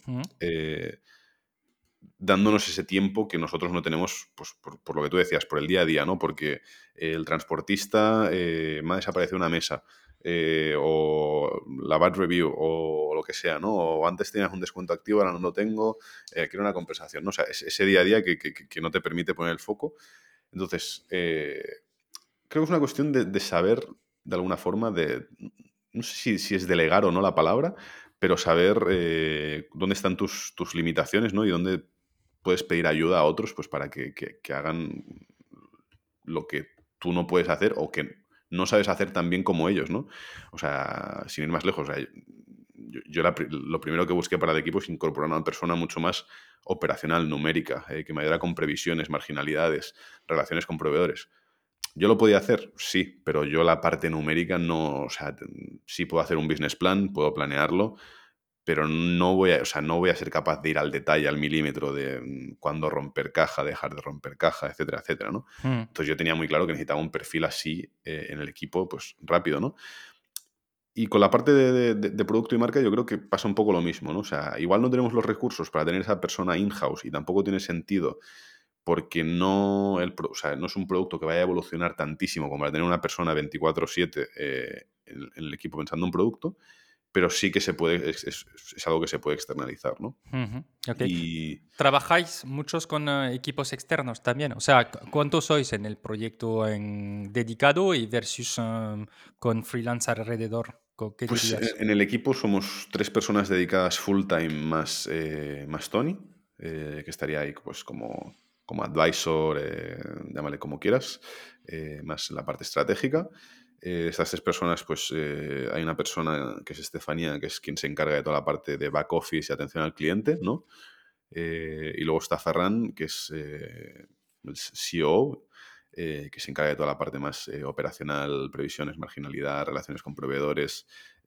Pues ahora está también con toda la parte de, expansión que sigue abriendo Amazon, Maison Dumont y otros marketplaces. Y luego estoy yo, pues que me encargo de, de lo que haga falta, más toda la parte de marca, digital, eh, pues parte pues, más financiera, etcétera, etcétera, ¿no? Entonces, eh, obviamente tenemos muchos satélites, ¿no? Pues eh, que sea agencia de contenidos, agencia de performance, agencia de SEO, la persona que se encarga del branding, el fotógrafo de los shootings, una agencia que nos ayuda con el tema de TikTok, etcétera, etcétera, ¿no? O sea, somos tres personas, pero sí nos apoyamos en, muchos satélites eh, externos, ¿no? Ok, ok, interesante. La parte B2B, que quizás yo al principio, si me hubieras presentado el, proyecto antes de lanzar, hubiera dicho, oye, ¿qué, qué, podemos vender en B2B para generar rápidamente ventas? ¿no? O trabajar con arquitectos que están trabajando en los nuevos eh, oficinas chulas de, de empresas que se instalan o que quieren crecer su, su entorno de trabajo. Y al final, ¿qué tal os va esta parte más de B2B versus B2C, que es más remote, eh, gente trabajando desde casa, imagino? Pues eh, el B2B es, un, es, una pata que desde el inicio hemos tenido muy en cuenta. La, bueno, o sea, sabíamos que iba a ser importante o al menos queríamos que fuera importante, ¿no? Eh, el mercado poco a poco nos lo ha ido confirmando, ¿no? pero también es un sector en el cual es complicado entrar si no tienes una presencia, pues, eh, pues bueno, si no tienes un nombre, ¿no? Digamos, al final hay muchos players que ya están muy bien posicionados, ¿no? Eh, y players pues, que ya venden este tipo de producto, ¿no? O sea, bien sean nacionales o internacionales. Entonces, bueno, o sea, con lo, que tú decías, interioristas, eh, reformistas, arquitectos, sí, hay que estar ahí, ¿no? Pero al final es muy difícil tener contacto con todos, ¿no? Eh, entonces, ahora mismo está siendo más un trabajo de conseguir que vengan de forma orgánica, inbound, que no tanto de outbound, ¿no? O sea, también hemos hecho el outbound de ir a buscarlos, etcétera, ¿no? Eh, incluso comisionistas, ¿no? representantes, ¿no? Que, representan a, diferentes marcas. Pero nos estamos dando cuenta que es, un, es un trabajo que en el cual, pues, hasta que no tienes cierto volumen o, no, estás contrastado con otras, otras marcas o no tienes un, un peso en el mercado, pues es muy complicado entrar, ¿no? Entonces nos estamos dando cuenta que los B2Bs que vienen a nosotros son empresas finales, ¿no? Directamente, ¿no? Que, vienen y nos dicen, oye, quiero 10, 15, 20, 100 mesas, ¿no? Y, nos ha pasado, ¿no? O sea, una empresa en Valencia, eh, Octopus Energy, nos vino un, lunes y, un viernes habíamos conseguido cerrar el deal de 100 mesas, ¿no? Y dices, ostras, eh, ¿qué está pasando? O sea, me, estoy aquí rompiendo la cabeza para tratar de hablar con el interiorista, con el reformista, con el arquitecto y de repente me llega un B2B directamente y me hace el pedido sin, sin tener que pasar por ninguno de estos canales, ¿no? Entonces, mm, bueno, te hace plantearte, ¿no? ¿Cuál es la estrategia a seguir de, hmm. cara a conseguir esos B2Bs, ¿no? ¿Y habéis eh, deducido algo de este pedido? O sea... Bueno, o sea, que hay muchas tipologías ¿no? de B2B. O sea, eh, está el B2B que te contacta y, bueno, es una pequeña empresa que tiene 5, 10, 15 empleados y hablas directamente con el CEO y te hace el pedido pues porque lo quiere para sus trabajadores. Y luego está la gran empresa, pues que tiene sus procesos, que te, contacta el HR manager, pues porque pues, los trabajadores lo han pedido, pero esto tiene que pasar por el equipo de dirección, hay que aprobar el presupuesto, etcétera, etcétera. Entonces todo, lleva un timing. Entonces, bueno, hay como también diferentes tipos de, de, de, B2Bs finales, ¿no? Hmm. Eh, lo que creo que ahora tiene más sentido es, tratar también de, pues no sé, a lo mejor hacer ese, ese outbound que decíamos, ¿no? De tratar de educar, eh, pues no sé, ponernos, no sé si, si, a llamar, a contactar, a decir, oye, mm, ¿sabéis lo que son escritorios elevables? ¿no? Eh, si, no, igual ya los tienen, ¿no? Oye, si ya los tenéis, pues ¿dónde los habéis comprado? ¿no? Y que esto nos dé información. Hmm. Si no los tenéis, oye, ¿os lo habéis planteado? ¿No os lo habéis planteado? Eh, ¿Sabéis los beneficios? ¿no? O sea, un outbound más, igual que lo que estamos haciendo en B2C, ¿no? Más de educación, hmm. no tan shark, ¿no? No, no tan de venta pura y dura de, oye, soy hmm. eleva, te quiero vender mesas elevables, ¿no? O sea, no, no, no, no, es nuestro discurso ni nuestro mensaje ni en el B2C, ni creo que tenga que ser en el B2B. Y de ahí, pues, ir poco a poco viendo cuál es la, bueno, o sea, cuál es el feedback, ¿no? Del mercado. O sea, si, o sea, parece que hay ese que hay esa demanda, ¿no? O sea, nos estamos encontrando B2Bs muy grandes, ¿no? como el que te decía, este de 100 mesas, tenemos otro proyecto en marcha de 125, otro de 70, nos van saliendo proyectos de 20, 30, 40 mesas.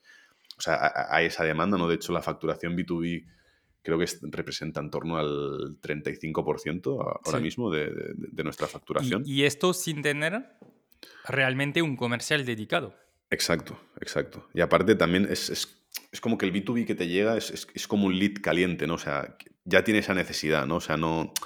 Mm, es una venta muy, muy agradecida, digamos, ¿no? O sea. Hmm. Mm, bueno, es el trabajo que has hecho para todo que te da el resultado en la parte de B2B. No es que no se ha hecho nada. no, obviamente, obviamente. No, no, lo digo para la audiencia. Es que no es que te cae del cero, sino lo que has hecho bien, entre otras cosas, también te trae esta parte de negocio, ¿no? Actualmente.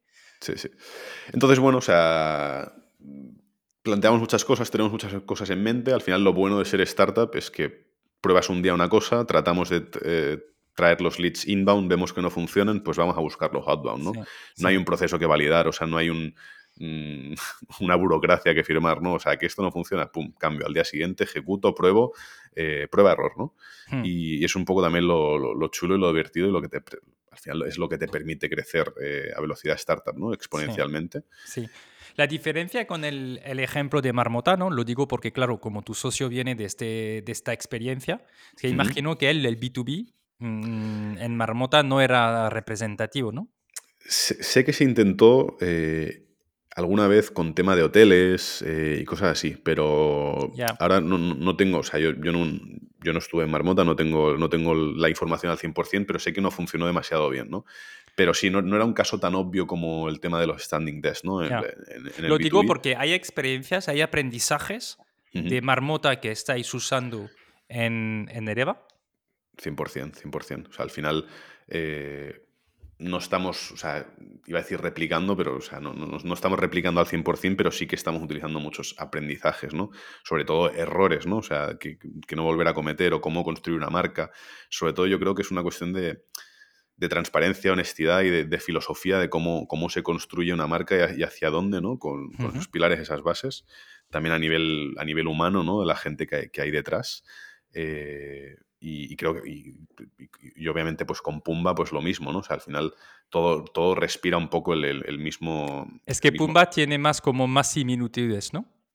Sí, porque al final, bueno, se trata de un producto más de descanso, ¿no? El producto pues incluso también pues... Eh, muchas veces pues tú pruebas el sofá e incluso es tan cómodo como si fuera una cama, ¿no? Porque muchos de los componentes del sofá pues es que si viscolástica, etcétera, etcétera, ¿no? Entonces ahí sí que hay más aprendizaje seguramente a, aplicar, ¿no? Pero, pero sí, o sea, yo creo que Tony en, todo lo que construye el mensaje que, creo que nos trata de, inculcar a todos y de, educar a todos es, un poco el mismo, ¿no? Esa filosofía, esa transparencia, esa forma de hacer ese hambre, ¿no? Eh, por, realmente ofrecer algo disruptivo, ¿no? Que aporte valor, ¿no? Eh, y, que, ayude en el día a día de, las personas, ¿no? bien sea en, su, en su descanso, como puede ser una cama, un sofá, eh, o en su productividad, en su confort, pues eh, con una mesa, ¿no? O sea, yo creo que esa es un poco la, filosofía que hay detrás de todo esto. Ok. hablando de tu experiencia pasada, Ah, hemos hablado de Shopify. Claramente tú tienes experiencia en e-commerce porque decías ah, que habías visto centenares de, de, proyectos. ¿Cómo ves Shopify? Bueno, evidentemente me vas a decir que bien, pero, pero ¿dónde son los puntos fuertes de Shopify? ¿Por, qué la, ¿Por, qué se tiene que pensar en Shopify ah, a un momento dado? ¿En qué momento es? y, cuáles son tus aprendizajes sobre Shopify? Porque a veces hay gente que dice, bueno, el nivel de SEO no se posiciona tan bien, está muy bien para arrancar, pero luego se necesita otra cosa. O sea, te digo cosas que salen así, pero yo creo que sería interesante de entender, ah, basado en tu experiencia, dónde ves los puntos fuertes de Shopify y por qué se tendría que plantear, ¿no? Ok. O sea, yo creo que o sea, de, inicio, ¿eh? O sea, no, creo que Shopify sea la plataforma para todos los proyectos, ni mucho menos, ¿eh? Y, yo soy el primero que, tirándome piedras a mi tejado, hay veces que viene un cliente con una propuesta de un proyecto y yo soy el primero que les aconseja ir con Shopify, ¿no? Entonces, eso, eso para, eso lo, primero, ¿no? O sea, que no, Pero justamente, ¿cuáles son los proyectos que tú crees que, van por Shopify o no? Total, total. O sea, yo, creo que toda marca nativa digital que hoy en día pues, arranque es como que no piensa en otra plataforma que no sea Shopify, ¿no? O sea, la gente ya no piensa en WooCommerce, no piensa en PrestaShops, mucho menos en Magentos, ¿no? Eh, es como que ya es by default, ¿no? O sea, ese, Shopify ha conseguido que se, o sea, como de alguna forma incrustar ese mensaje en, la mente de cualquier eh, persona que esté en el sector digital. Entonces, eh, y creo que es el correcto, o sea, al final por la facilidad de uso, ¿no? Por eh, un poco ese, ese plug and play, ¿no? De no necesitar un hosting, un servidor, de tener un marketplace de, aplicaciones que esté actualizado, esa, facilidad.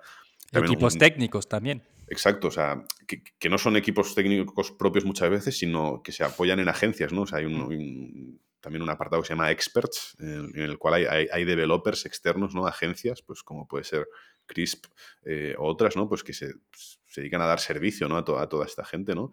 Entonces, toda esa facilidad de integración con, pasarelas de pagos, métodos de envío, eh, pues mm, gestión de impuestos, ¿no? De, pedidos y demás, es, como que es, la solución para cualquier marca que se quiera dedicar a vender y a escalar la marca y a desarrollar la marca y quiera desentenderse o olvidarse de cualquier eh, dependencia técnica o tecnológica y de cualquier dolor de cabeza. Primero porque no tienen el know-how o los recursos ni el tiempo para, dedicárselo, ¿no? Entonces, yo creo que ese sería un poco las ventajas y a quién va dirigido, ¿no? Esas marcas, pues bueno, que a lo mejor mm, lo que decías del SEO, ¿no? Pues eh, a lo mejor un, marketplace multimarca, ¿no? Que, que, tiene miles de referencias, eh, con mucha competitividad, con competitividad a nivel de long tail de, pues, oye, productos, no sé, de mil categorías, pues yo qué sé, de, moda, ¿no? De eh, chaquetas. Y dentro de chaquetas igual tienes 15, 20, 30 marcas diferentes, ¿no? Y luego lo mismo con camisetas, ¿no? O sea, estas tiendas multimarca, pues a lo mejor es donde el SEO no es el, en Shopify no es el mejor del mundo. Pero se puede trabajar igualmente. Al final se trata de trabajar el SEO como Shopify te permite trabajarlo. O sea, Shopify es un producto cerrado. Hmm. O sea, y eso es el error que muchas veces la gente no entiende. Que quiere adaptar Shopify a su negocio, ¿no? O a su forma de hacer, en lugar de adaptarse él, ¿no? A, Shopify. Ahí es donde está el error, ¿no? Y por, por eso muchas veces dicen, no, es que el Shopify, el SEO en Shopify es una mierda. No, es que has de hacer el SEO como Shopify te permite hacerlo. Y es el problema porque que aún hay muchas agencias que no saben trabajarlo, ¿no? Porque no, saben adaptarse a, Shopify. Entonces, mm, bueno, o sea, es, un, poco la situación, ¿no? O sea, luego, pues, proyectos de, servicio, ¿no? O sea, Shopify no está pensado para, vender servicio, ¿no? Porque la cuenta de, usuario, pues, eh, eh, a lo mejor no es, no es tan customizable o no es tan extensa como, como se puede llegar a customizar en, otras plataformas, ¿no? Eh, crear marketplaces, por lo que te decía, o sea, no solo por la parte de SEO, eh, sino por la parte de, gestión es bastante, bastante complejo, ¿no? También. Eh, tema de alquiler de, productos, ¿no? O sea, otra vez un poco pues servicio, pues también se complica un poco por todo el tema de pues capturar pagos, alojar pagos y tener, pues no sé, a lo mejor un, eh, pues no sé, quedarte con 500 euros bloqueados en una tarjeta de crédito, luego desbloquearlos, ¿no? Es como que al final al Shopify tener una pasarela de pagos propia, pues también se, hace un poco más complejo. Que no digo que no se pueda hacer, ¿eh? cualquier proyecto se puede hacer en Shopify, pero también has de tener en cuenta los recursos que tú quieres dedicarle eh, versus el, el, esfuerzo que tú quieres hacer. O sea, mm, seguramente un proyecto que vale 100.000 euros en, Salesforce también te vale 100.000 euros en Shopify, ¿no? Pero igual en Shopify es de encontrar a la persona o el experto correcto que te lo sepa ejecutar, ¿no? No es lo mismo coger una plantilla y, modificarla y, dejarla bonita que tener que conectar con un SAP o hacer una migración de Magento, ¿no? O hacer una aplicación custom, etcétera, etcétera, ¿no? Entonces, bueno, depende mucho del, del proyecto. Ok y habéis crecido bastante ¿no? en, en Crisp Studio, que especializando, eh, o sea, habéis especializado en Shopify, que creo que es bastante smart porque es un posicionamiento muy claro ¿no? Eh, para explicarlo. Habéis, habéis crecido bastante de lo que he escuchado. A mí lo que me, me interesa que si podemos compartir es cómo sales de un proyecto para entrar en otro proyecto como eh, CEO y socio y entonces, ¿cuál es la postura en el, en el antiguo proyecto y cómo lo gestionas con tu, con tu socio, no? Total, total.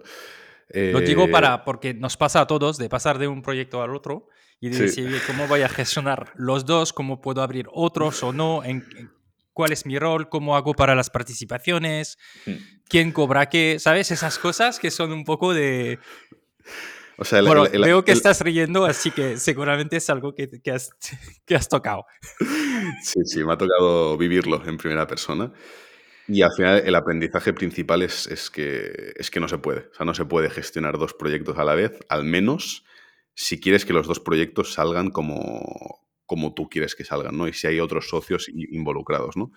Eh, al final yo en mi caso pues salgo de ser el CEO de una agencia, eh, también pues con, una parte de participación importante, para eh, ser el CEO de otra empresa eh, con otra parte de participación, ¿no?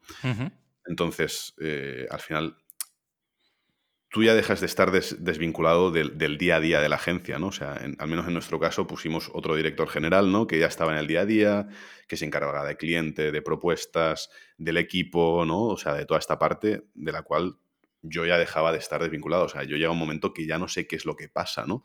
O sea, incluso ya no, yo ya no me entero de que que, dejamos de trabajar clientes con los que yo no habría dejado de trabajar en la vida, ¿no? Porque, pues por relación personal, por lo que sea, ¿no? Eh, o que entran clientes eh, que son súper guays y que tú no te has enterado y que te hacía mil, un montón de ilusión saber que estabas trabajando con esos clientes, ¿no? O que de repente cambies la estrategia de pricing, ¿no? Y de, alguna forma tú sigues estando al frente de esa agencia, ¿no? Porque la gente te sigue vinculando a esa agencia, porque tú eres el founder, o sea, sigue siendo co-founder esa agencia, ¿no? Pero, pero te das cuenta que, que bueno, que poco a poco vas perdiendo el control, ¿no? O sea, y, que muchas veces ya no sabes lo que pasa, ¿no? Y, que te dejas de sentir un poco identificado con el proyecto, ¿no? O sea, al principio sí es muy ilusionante decir, ostras, pues estoy, estoy en el medio de la nada, ¿no? Pero te das cuenta que al final, pues, mi foco es y sigue siendo el EVA, ¿no? El 90% de mi tiempo se va a el EVA y porque lo requiere y, y así tiene que ser, ¿no? Al final estamos construyendo algo con, el objetivo de, crear algo aún más grande en unos años. Y, y te das cuenta, pues bueno, que tu socio, ¿no? En el otro proyecto, pues tiene una visión diferente, ¿no? En el momento de, en, la cual tú sales de esa agencia, ¿no? al final, eh, yo tenía un peso muy importante en el, a nivel representativo de la agencia, ¿no? O sea, muchos clientes venían a la agencia pues porque, por, mi network, ¿no? Porque, por ese boca oreja, ¿no? De te presento a Guillem, eh, pues, por ese expertise un poco de, de, Shopify, ¿no? Y, y, te das cuenta, pues bueno, que la agencia tiene una dependencia, pues, fuerte, ¿no? De lo que es la cabeza visible, ¿no? Que yo creo que pasa en toda agencia, ¿no? O sea, toda agencia tiene como una persona de, referencia, ¿no? Como una cabeza visible por la cual los clientes van a trabajar ahí, ¿no? Eh, muchas veces, pues, o sea, yo ya no estaba en el día a día, pero a mí me seguían llamando los clientes siempre que había un problema, principalmente, ¿no? Cuando algo, cuando algo iba bien, no te solían llamar, ¿no? pero cuando algo iba mal, seguían llamándote a ti, ¿no? Entonces, como, bueno, mm, poco a poco te vas dando cuenta de que al final, pues, mm, tu socio obviamente pues sabe ver esa dependencia sobre ti, sabe que tiene que cambiar el, camino o el rumbo un poco de la agencia pues para que eso siga funcionando. Eh, también pues mi socio tiene dos hijos, eh, está en una etapa diferente de la vida a la que yo puedo estar, ¿no? O sea, yo tengo 27 años, él tiene 37. Eh, entonces, pues bueno, él, seguramente busca cierta estabilidad, ¿no? Menos dolores de cabeza, evitar que te llamen el fin de semana, ¿no? Pues porque, oye, porque esto no funciona o lo que sea. Y, y automatizar ciertas cosas, ¿no? A lo mejor. Y a mí lo que me gusta pues estar, es más estar en el barro, ¿no? O sea, hacer más de consultor, ¿no? Aportar más valor. Que a mí me llamas un viernes a las 9 de la noche y yo te voy a coger el teléfono, un sábado, un domingo. Me, da igual, ¿no? Recibir esa llamada. Porque, pero porque al final es, es, mi vida, ¿no? O sea, es mi, es mi forma de, vivir, ¿no? O sea, mm. yo, creo que ningún founder o ningún emprendedor empresario sabe desconectar, ¿no? O sea, al, menos yo ni sé ni quiero, ¿no? ni, ni, puedo, ¿no? Mm. Entonces, bueno, o sea, me, di cuenta que estaba, pues, bueno, que me llevaban clientes y yo no les podía ayudar, ¿no? Y era como, wow, o sea, tengo una agencia que supuestamente ha de poder ayudar eh, a esta gente que está contactando conmigo, pero no les podía ayudar porque Chris, pues, estaba enfocado a otro tipo de cliente, pues, a lo mejor más más educado, pues eh, con más... Mm, no, no, no, simplemente corporate, ¿no? Pues sí, pues trabajamos con MediaMark, House, Pascual, etcétera, pero con un, pues con un budget, pues mínimo, pues a lo mejor de 5, 6 mil, 7 mil euros, ¿no? Y a lo mejor a mí hay proyectos más en early stage, en los, cuales, en los mm. cuales yo me sentía mucho más útil como consultor, porque a mí me dejaban meterme en la parte estratégica, ¿no? Me, dejaban tomar decisiones, cosa que obviamente, pues un MediaMark, pues seguramente pocas decisiones te va a dejar tomar, ¿no? eh, Primero las tienen que tomar ellos, que no es sencillo. Exacto, exacto. Entonces, claro, o sea, para saber, y dices, ostras, son como, bueno, o sea, o sea, lo que entiendo es, primero habéis fichado un, habéis mm. fichado un CEO, ¿no? Sí, sí, sí. Ah, porque tú sales y luego poco a poco te ves que no estás tan identificado ¿no? con, con, el proyecto a medida que pasa el tiempo, ¿no? Sí, pero porque al final el proyecto ha ido evolucionando y ha ido evolucionando en algo que, bueno, tú no has podido decidir ¿no? Cómo, cómo evoluciona eso, pero por razones obvias, porque tú ya no eres el CEO, tú ya no estás en el día a día, sí que sigues teniendo una parte de participación en la empresa pero mm, quizás ya no tiene tanto peso ¿no? en, la, toma de decisión, ¿no? Y, que al inicio, pues sí, o sea, es un proceso a lo mejor de, desde el febrero, ¿no? Que yo empecé con, con Tony, eh, hasta que pusimos al nuevo CEO, fue, creo que fue febrero-agosto, ¿no? Fueron seis meses, en los cuales, pues sí, yo aún estaba un poco más vinculado a Crisp. Y ahora, digamos que estos seis meses posteriores eh, han sido un poco más, pues, de a mí darme cuenta poco a poco, ¿no? Eh, pues que a mí me hacía más ruido pertenecer a algo que poco a poco pues no me sentía identificado, hmm. que no el, hecho de, ostras, he conseguido dejar una agencia funcionando, ¿no? Eh, poner a una persona ahí y yo dedicarme a otro proyecto. Y entonces al nivel de socios, o sea, aquí hay, había dos maneras, ¿no? O quedarte como socio y punto y, hablar al, final del año de cómo ha ido, ah, entiendo, o, salir, ¿qué habéis elegido y, por qué lo habéis elegido así? Pues yo necesitaba salir por una cuestión, pero por una cuestión mental y de, vinculación y que la gente, pues de alguna forma, dejara de, tanto para la agencia, ¿no? Para, tanto como para Chris, pues tener esa dependencia de Guillem, como para Guillem tener esa dependencia de Chris. O sea, mm, creo que era lo, mejor para todos. Entonces, bueno, o sea, tomé una decisión que no fue sencilla, ¿no? Al final es como un bebé. No, es lo que te... iba a decir, al nivel emocional has puesto mucho esfuerzo, además era durante el COVID, habéis crecido muchísimo de lo que has bueno, pasamos, pasamos de ser cuatro personas a 35 prácticamente. Eh, y bueno, pues no, es sencillo, ¿no? Con sus altibajos, pues llegar COVID y no saber qué va a pasar, si poder pagar nóminas o no pagar nóminas. Eh, pues de repente pues está en la cresta de la ola, pues no, pues lo que decía, trabajar con clientes pues súper potentes, pues como MediaMar, House, Pascual, etcétera, etcétera, ¿no? Y bueno, es, ¿Y cómo lo vives entonces este momento? O sea, primero con tus socios, o sea, no lo hmm. digo para o sea, lo digo sí, no, no, no. cómo se gestiona, ¿sabes? Y luego emocionalmente tuyo, que habéis empezado desde cero juntos, sí. ¿sabes? ¿Cómo, cómo, cómo lo, lo, vives tú? Bueno, o sea, yo creo que he tenido mucha suerte, ¿no? Con mi socio. Eh, él ha sido muy... O sea, yo creo que él me ha enseñado mucho, ¿no? Pero también... Bueno, o sea, también ha sido muy generoso, ¿no? Conmigo eh, y también ha, ha entendido, pues, que yo necesito que estoy en otra etapa de la vida diferente a la suya, ¿no? Y que necesito, pues, más estímulos, ¿no? Necesito, pues, eh, cosas diferentes. Eh, y él, bueno, lo ha entendido en todo momento, ¿no? O sea, a, él le dolió más el día que yo le dije, oye, me quiero unir al proyecto de Leva, que no el día que le dije, oye, no me siento identificado en el proyecto, hemos de cortar esto 100%, ¿no? Mm, digamos. Mm, y yo, o sea, yo soy una persona que es muy transparente, muy, muy, muy, muy fácil de gestionar, ¿no? Entonces yo creo que eso también ha ayudado mucho, ¿no? O sea, yo no he puesto ninguna barrera, él tampoco me la ha puesto nunca a mí. Mm, siempre hemos tenido... También creo que ha sido más sencillo por el hecho de que ha sido una relación más profesional que no tanto de amistad, ¿no? O sea, a veces cuando tus socios también son tus amigos o tienes una relación más cercana, ¿no? De, oye, pues ir a cenar cada, cada fin de semana o ir a tomar algo después de trabajar, etcétera, etcétera tiende a ser más complicado, ¿no? Eh, o incluso tu socio es tu amigo, ¿no? De, de, toda la vida que no cuando tu socio pues, es una persona pues, que has conocido a nivel profesional, que encajáis y os complementáis profesionalmente, pero a la hora de, cerrar algo, pues es, es, más sencillo, ¿no? Y aunque sea emocionalmente complicado, ¿no? Eh, y que incluso en algún momento también te haga perder un poco el, foco, ¿no? Que es lo que, me, lo que me está pasando a mí, de decir, oye, esto me está haciendo más ruido mentalmente que otra cosa, ¿no? Que no, yo decía, no, porque al estar en la agencia, pues yo puedo seguir viendo proyectos, esto me retroalimenta, eh, me, hace, me, hace, seguir cogiendo ideas para aplicar en el EVA, ¿no? Pero llega un momento que, que, no es así, ¿no? Que al final pertenecer a algo de lo cual no te sientes identificado te, te, molesta más que otra cosa, ¿no? Eh, entonces, bueno, o sea, no, no, es un paso fácil, pero yo creo que en mi caso, ya te digo, en mi caso concreto ha sido más sencillo por eso, porque no había una vinculación entre mi socio y mía de amistad como tal, obviamente. O sea, es una persona pues, que, yo quiero mucho, que, me ha enseñado un montón, eh, que incluso tengo como mi mentor, ¿no? De alguna forma, pero que no hay esa relación de amistad histórica o, sentimental, pues que a lo mejor hubiera sido más difícil dejar. Eh, y luego que también pues he tenido un socio pues que ha, comprendido, ¿no? Pues ha sido capaz de comprender mi, situación y, y, de alguna forma adaptarse a mí en todo momento, ¿no? Entonces, entiendo... ¿Qué recomendarías tú a, otros eh, emprendedores que pasan o, empresarios? De hecho, me decías, eh, yo veo una diferencia entre emprendedores y empresarios, luego lo hablamos, pero ¿qué recomendarías o sea, para llegar a un acuerdo que sea... Comunicación, o sea, comunicación. Creo que, hemos de perder hemos de perder el miedo, ¿no? A decir ciertas cosas, o sea... Mm, es verdad. Mm, hay que ser transparentes, ¿no? Y, y, honestos, o sea, transparentes, obviamente, pues con unos límites, ¿no? O sea, pero hay que saber decir las cosas, ¿no? Muchas veces también.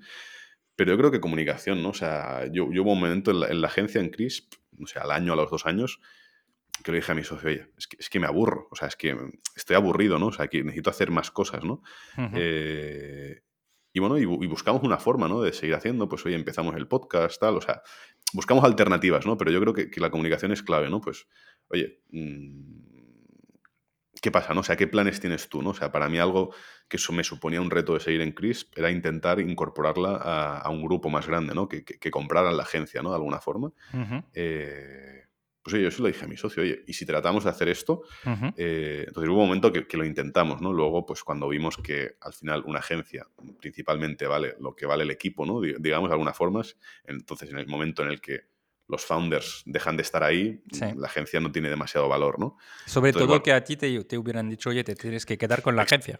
Exacto, exacto. Entonces, eso, bueno, o sea, e, e, eso desapareció un poco de la ecuación, entonces como que a mí ya no me quedaba demasiada motivación para seguir ahí, ¿no? Si hubiera dicho, ostras, pues tengo la motivación de tratar de, ver si soy capaz de hacer a gran escala, ¿no? Eh, lo que soy capaz de hacer a pequeña escala con clientes, con las propuestas, convencerles de, que trabajen con nosotros, ¿no? Ver si soy capaz de convencer a alguien, pues a gran escala, de que incorpore mi agencia a su grupo, ¿no? Pues era algo que me, que me motivaba y que me, me hacía seguir, pues de alguna forma vinculado al proyecto, ¿no? En el momento que eso desaparece, pues bueno, mm, a mí como que ya se me pierdo un poco la ilusión, ¿no? Por ese, por ese mm. proyecto. Entiendo.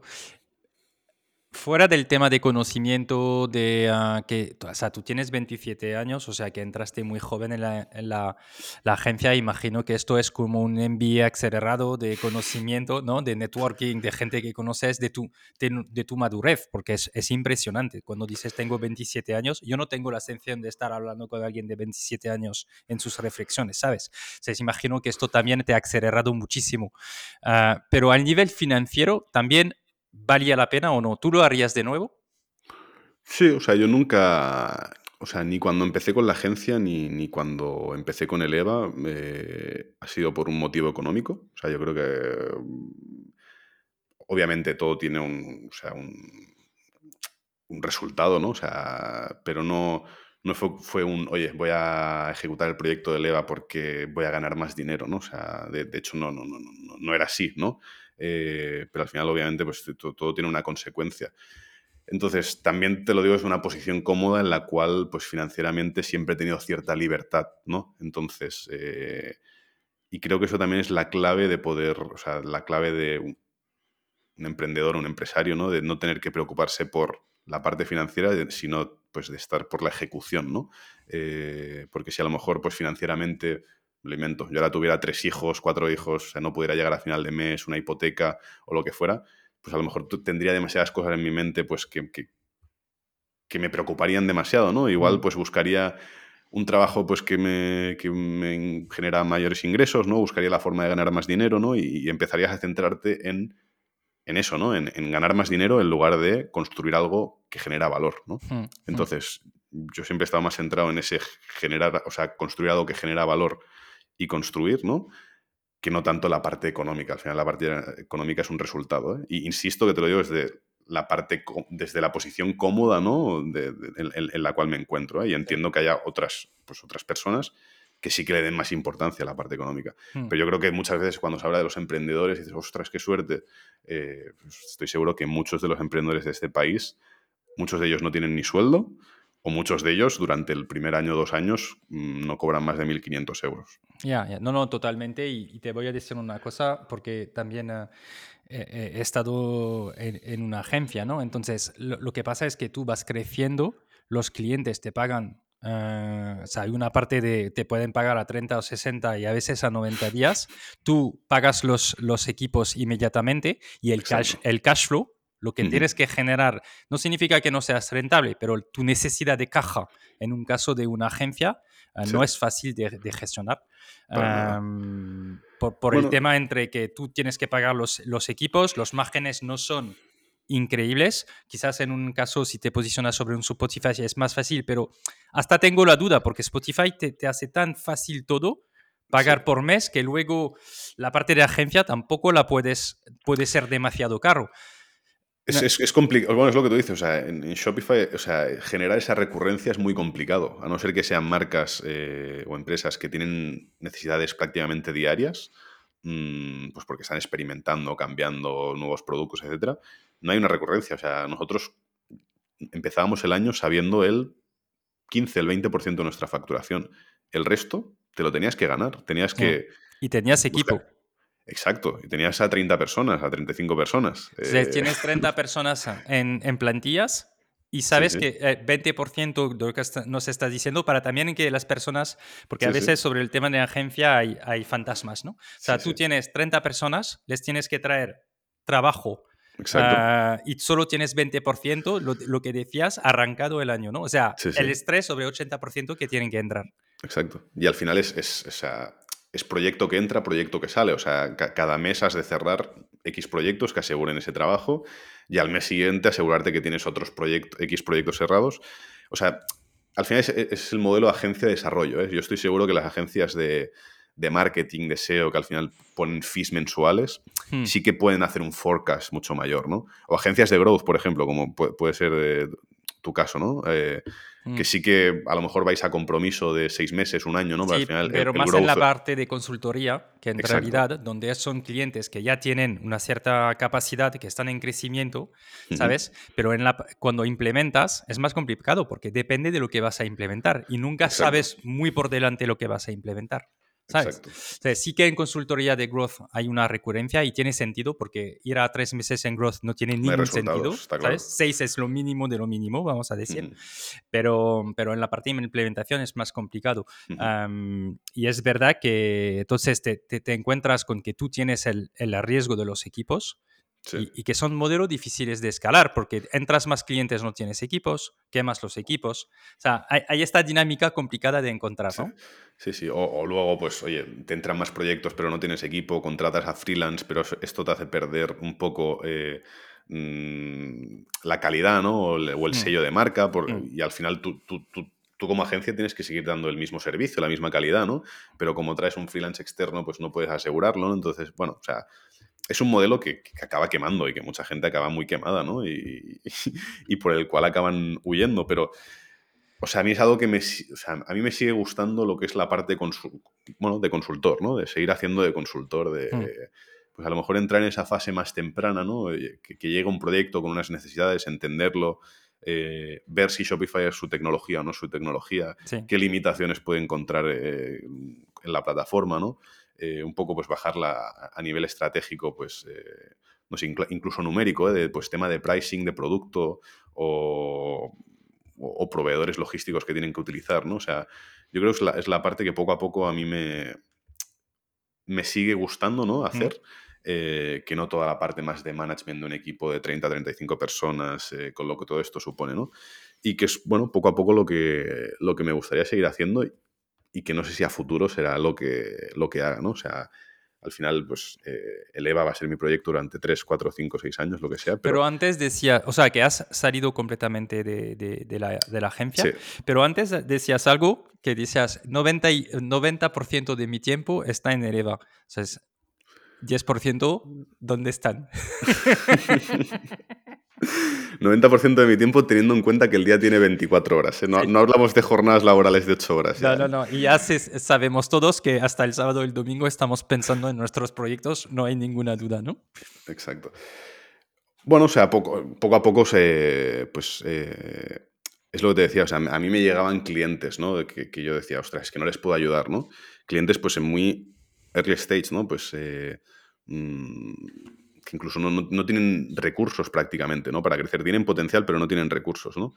Y, bueno, poco a poco pues me, fui involucrando en, un par de proyectos, ¿no? Y me, veía que me, gustaba eso, ¿no? De decir, ostras, pues eh, primero que te escuchan y valoran tu opinión y dices, ostras, ¿cómo, cómo este proyecto, ¿no? Estas personas están, se están fiando de mi criterio, ¿no? ¿Quién soy yo para que ellos se fíen de mi criterio? Y, y poco a poco ver que, oye, pues que al final tienes una experiencia que has ido adquiriendo con los años de ver pues, muchas partes del negocio y también la experiencia que desarrollar tu marca o tu propio e-commerce te ha dado, ¿no? Que puedes aplicar o ayudar a, para aplicar a, otras personas, ¿no? Y que es mucho más gratificante, ¿no? El, ver a, esas personas felices y, ese gracias, ¿no? De decir, oye, mm, por dedicarles una hora a la semana, no, no más. Eh, que no pues a, tener a ese corporate, ¿no? Ese, ese, enterprise, ¿no? Por hmm. el cual llevas trabajando dos, tres, cuatro meses eh, cada día, ¿no? Y, que aún no has recibido un gracias, ¿no? Entonces, es un poco la diferencia de, por qué salir de un sitio intentar darle forma de otra. Pues, ¿Y cómo lo gestionas este tiempo tú y cómo, y cómo te, te remuneran para este tiempo que vas a dedicar en el proyecto? Mm, pues mira, de momento, eh, con los dos proyectos que empecé, eh, ha sido más de forma altruista, de ver si, si Guillem pues, era capaz de. Bueno, o sea, si, si me sentía capaz de, hacerlo, ¿no? Y, y, también se aportaba valor, ¿no? Porque al final, oye, mm, a mí que me contraten como consultor, como advisor, pues digo, oye, mm, pues es como que, no sé, a lo mejor es el síndrome ese del impostor que dices, ostras, pues no, no, no, sé qué hago aquí, pero realmente luego te das cuenta pues que, que, es, que, es válido, ¿no? Claro, Entonces, te permite de probar, ¿no? Y de, Sí, sí, sí. Mm. Y, que alguien, pues una marca que está empezando confíe en ti y en, en, tu criterio, pues para mí ya es suficiente remuneración, ¿no? Es lo que decíamos, ¿no? De la parte económica, pues mm, a lo mejor no le das tanta importancia, sino eh, para mí ese 10% de, de mi tiempo es el que me permite pues, seguir creciendo, teniendo ideas frescas, ¿no? viendo cosas mm. eh, y que muchas veces pues, eh, tus conocimientos cuando mejor los confirmas es enseñando, ¿no? O sea, pues eh, muchas veces también cuando voy a dar una charla o a universidad o lo que sea, me doy cuenta que muchas cosas de las que explico las tengo mucho más asentadas gracias a eso, ¿no? Hmm. Eh, entonces es un poco lo mismo, es como, como, como ir a dar una clase, ¿no? Pero para una empresa eh, a la cual estás aportando valor. Sí, te entiendo porque a mí me está pasando lo mismo, que es evidentemente en la parte de consultoría, ¿no? Ah, trabajando con, con, con, clientes, hay una parte que llevas conocimiento, metodología y que ayudas los equipos a mm, encontrar palancas, a trabajar sobre su adquisición, su retención y todo, que es la metodología de growth, pero también el propio proyecto te da ideas que puedes utilizar en otros proyectos, ¿no? Exacto. Y, y, esta parte de mentor, de, mm, de, consultoría de alto nivel, donde estás con equipos que en, general cuando hay un fit además con los equipos, pues te lo pasas bien ellos también, aunque se está curando un montón. Ah, genera resultados y aporta a, las dos partes, ¿no? Y es la parte donde te decía, a mí me flipa más esto que la parte más de implementación de día a día, ¿sabes? Sí, sí, es brutal, es brutal. Y, o sea, y también, siempre y cuando los equipos sean capaces de entender, pues al final, mm, o sea, donde yo me siento útil es cuando los equipos plantean retos, ¿no? Decir, oye, pues mira, estamos bloqueados en esto, esto, esto, esto, ¿no? Y que tú, pues, lo que te decía igual que con Tony, ¿no? O sea, cuando, cuando yo no, a lo mejor no veo cosas externas, ¿no? Y Tony ahí es mi advisor, ¿no? Eh, o estratégico, obviamente, pues con un peso diferente, porque Tony es el owner también de la empresa, ¿no? Pero cuando a mí me plantean estos retos, yo, pues es como que para ti es mucho más sencillo verlo desde fuera, ¿no? O puedes tener una visión externa que la gente que está en el proyecto en el día a día quizás no ha sido capaz de ver, ¿no? Y, para ti es muy obvio, ¿no? Entonces, ahí es donde creo que, realmente aportamos valor, ¿no? En, ese momento, cuando somos capaces de, ver esa, bueno, pues es esos stoppers, ¿no? De, forma diferente. Correcto. Así que bueno, eso es lo, lo que estoy. También vinculado a la parte más de desarrollo, ¿no? O sea, al final mm, yo siempre he tenido muy buena relación con, un par de personas de la, agencia con las que sigo colaborando de vez en cuando en la parte de desarrollo. Eh, entonces también son proyectos que necesitan de la parte de desarrollo, no, tanto de la parte estratégica de negocio. Entonces se complementa muy bien ¿no? el poder ofrecer desarrollo y consultoría de negocio, ¿no? Entonces, bueno, poco a poco, mm, no sé si de ahí va a salir algo o no. Eh, no quiero montar otra agencia, eso lo tengo muy claro. Al menos no una agencia de 35 personas, sino algo pues, que realmente aporte mucho más valor, eh, vaya mucho más a la parte humana, más de negocio, más de, más de disfrutar de lo, que, de lo que estás haciendo, que creo que para, para, mí al menos es la clave, disfrutar en todo momento de lo que estoy haciendo y, poco a poco iremos, bueno, iremos viendo en, qué se convierte eso. Fantástico. A nivel más de, crecimiento personal, aunque lo hemos hablado eh, eh, juntos, oye, ¿cómo tú sigues eh, mejorando y aprendiendo? ¿Cómo sigo mejorando y aprendiendo? bueno, primero entendiéndote muy bien a ti mismo. O sea, yo tomé la decisión de empezar a ir al psicólogo ahora un año. Eh, creo que de las mejores decisiones que he tomado, ¿no? Para seguir creciendo y entendiendo, y seguramente muchas de las decisiones que, que voy tomando y, que he tomado a día de hoy, pues sin, sin, este paso, ¿no? Y sin este conseguir entenderte y estar bien contigo mismo, pues no habrían sido posibles, ¿no? ¿Hubo, eh, un detonante especial o...? No, no, no, no. O sea, era algo que, que llevaba mucho tiempo queriendo hacer, eh, pero por esto, por simplemente por este querer seguir desarrollándote personalmente, creo que es muy mm. importante primero entenderte a ti y saber entenderte, ¿no? Pues al principio, pues a lo mejor necesitabas una hora a la semana, luego una hora cada 15 días, luego una hora al mes, ¿no? Pero que está, este, el psicólogo al final te da las herramientas para tú poder luego, pues, eh, ser capaz de entenderte, ¿no? A ti, a ti mismo y saber pues por cómo te sientes de una forma u otra, ¿no? cuál es el camino a seguir, ¿no? Entonces, yo es algo que, sinceramente creo que todo, todo humano tiene que, que, al menos experimentar y más, eh, pues, eh, personas pues como nosotros, ¿no? Que estamos en el día a día pues impactados pues eh, por miles de, ideas, de responsabilidades, de, depresión, ¿no? de estrés, y, que muchas veces pues, nos afectan de forma negativa incluso en nuestro día a día. ¿no? Hmm.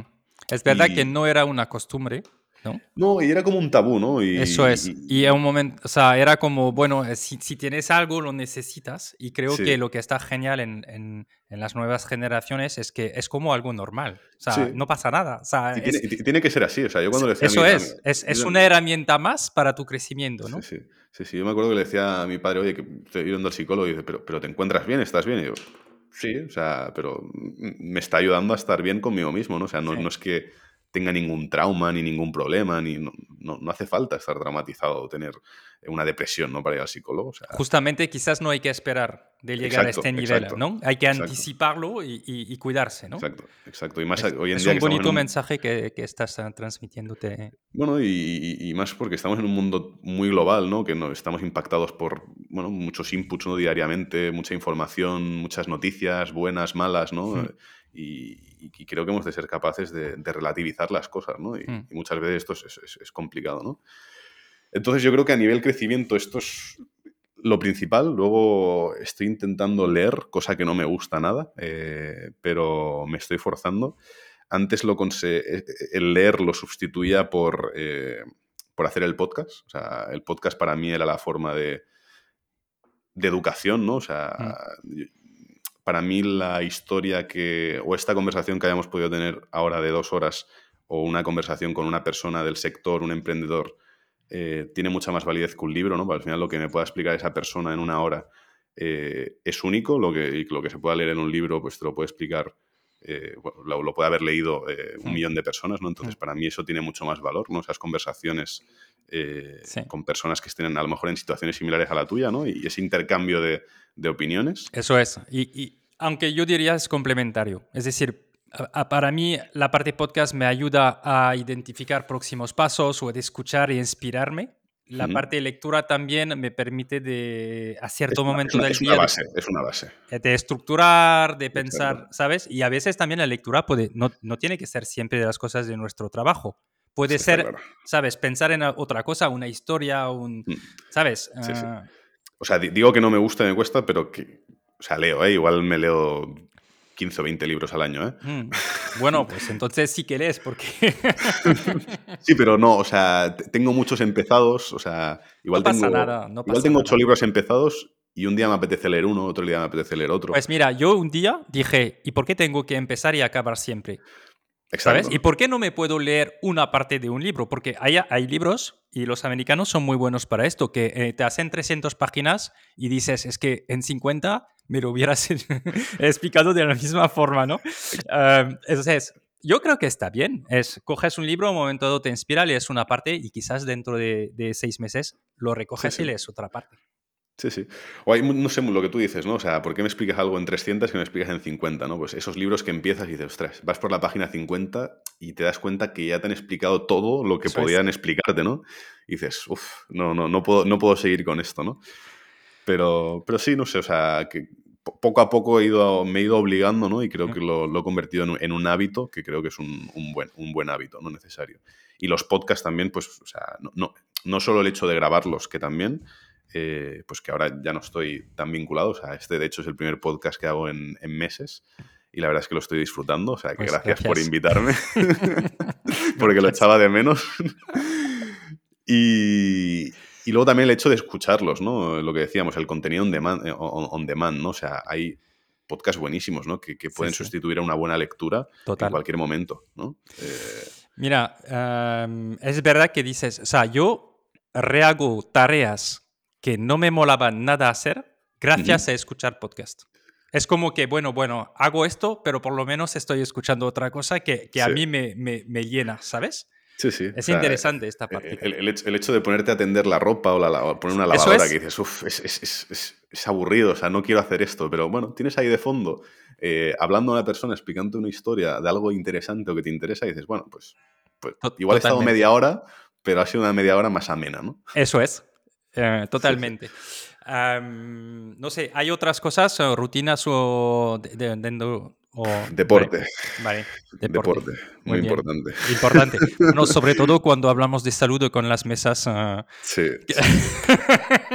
No, pero creo que, o sea, para, para poder seguir adelante con todo este estrés y esta presión, o sea, hay que estar sano, ¿no? Y es no súper solo... importante. O sea, ya sé que lo, lo, decimos todos, pero yo creo que aunque sea ir andando por la mañana o hacer meetings por teléfonos, que nosotros a veces uh, con Xavi, por ejemplo, el Growth Hacking Course, decimos, oye, que uh, llámame en el teléfono y así hacemos la REU andando y los dos vamos andando, ¿sabes? Uno de los dos va andando, porque al final dices, este tiempo lo podemos pasar también uh, haciendo, haciendo ejercicios. ¿no? Uh, creo que es súper importante. Sí, sí. Um, y, y, y, aparte, o sea, para mí el ejercicio es algo que, que, influye mucho en mi estado de ánimo. ¿no? O sea, yo hay, hay, días, hay días que, que, pues que, no voy a, o no voy a correr o no voy al gimnasio o, no, o no, entreno y, y, me sobra energía, ¿no? Y, a lo mejor no duermo igual de bien o, o, ya al día siguiente me despierto pues con otro mood, ¿no? Y, no sé, como que cuando generas ese hábito el, el cuerpo te lo pide, ¿no? Y ahora estaba pensando en otro, en otro hábito muy, muy interesante que empecé a, a, poner en práctica hace poco con, con, mi amigo Josep, que él tiene una agencia de, eh, una agencia de, de SEO, uh -huh. se llama Visibilidad On, y empezamos a hacer eh, masterminds semanales. No sé si sabes lo que es un mastermind. Sí, yo hago desde tiempo. ¿Sí? Sí, juntando, uh, juntando uh, emprendedores y compartiendo, ¿no? Sí, sí, sí. Es algo que yo no, no, no conocía. O sea, sí. conocía el concepto, pero nunca lo había visto llevar en práctica.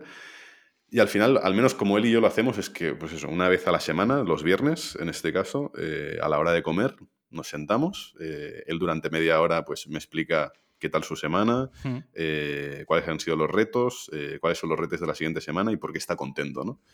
Y, y luego a la inversa, cambiamos los roles, ¿no? Y, y vamos comentando, ¿no? Y, y te ayuda pues a ver un poco pues que no estás tan solo, ¿no? En, y que hay gente que está en la misma posición que tú estás y, y que compartir retos, ¿no? Y, y, y, que a veces pues has tenido una semana mala, pero no, pero bueno, que no, no pasa nada, ¿no? Que, mm. que, que igual pues, hay un camino, ¿no? Hay luz al final del túnel, ¿no? Sí. Y, y, es como ir a, es como ir al psicólogo al final, ¿no? Pero con... sí. es verbalizar uh, cosas que te están pasando, ¿no?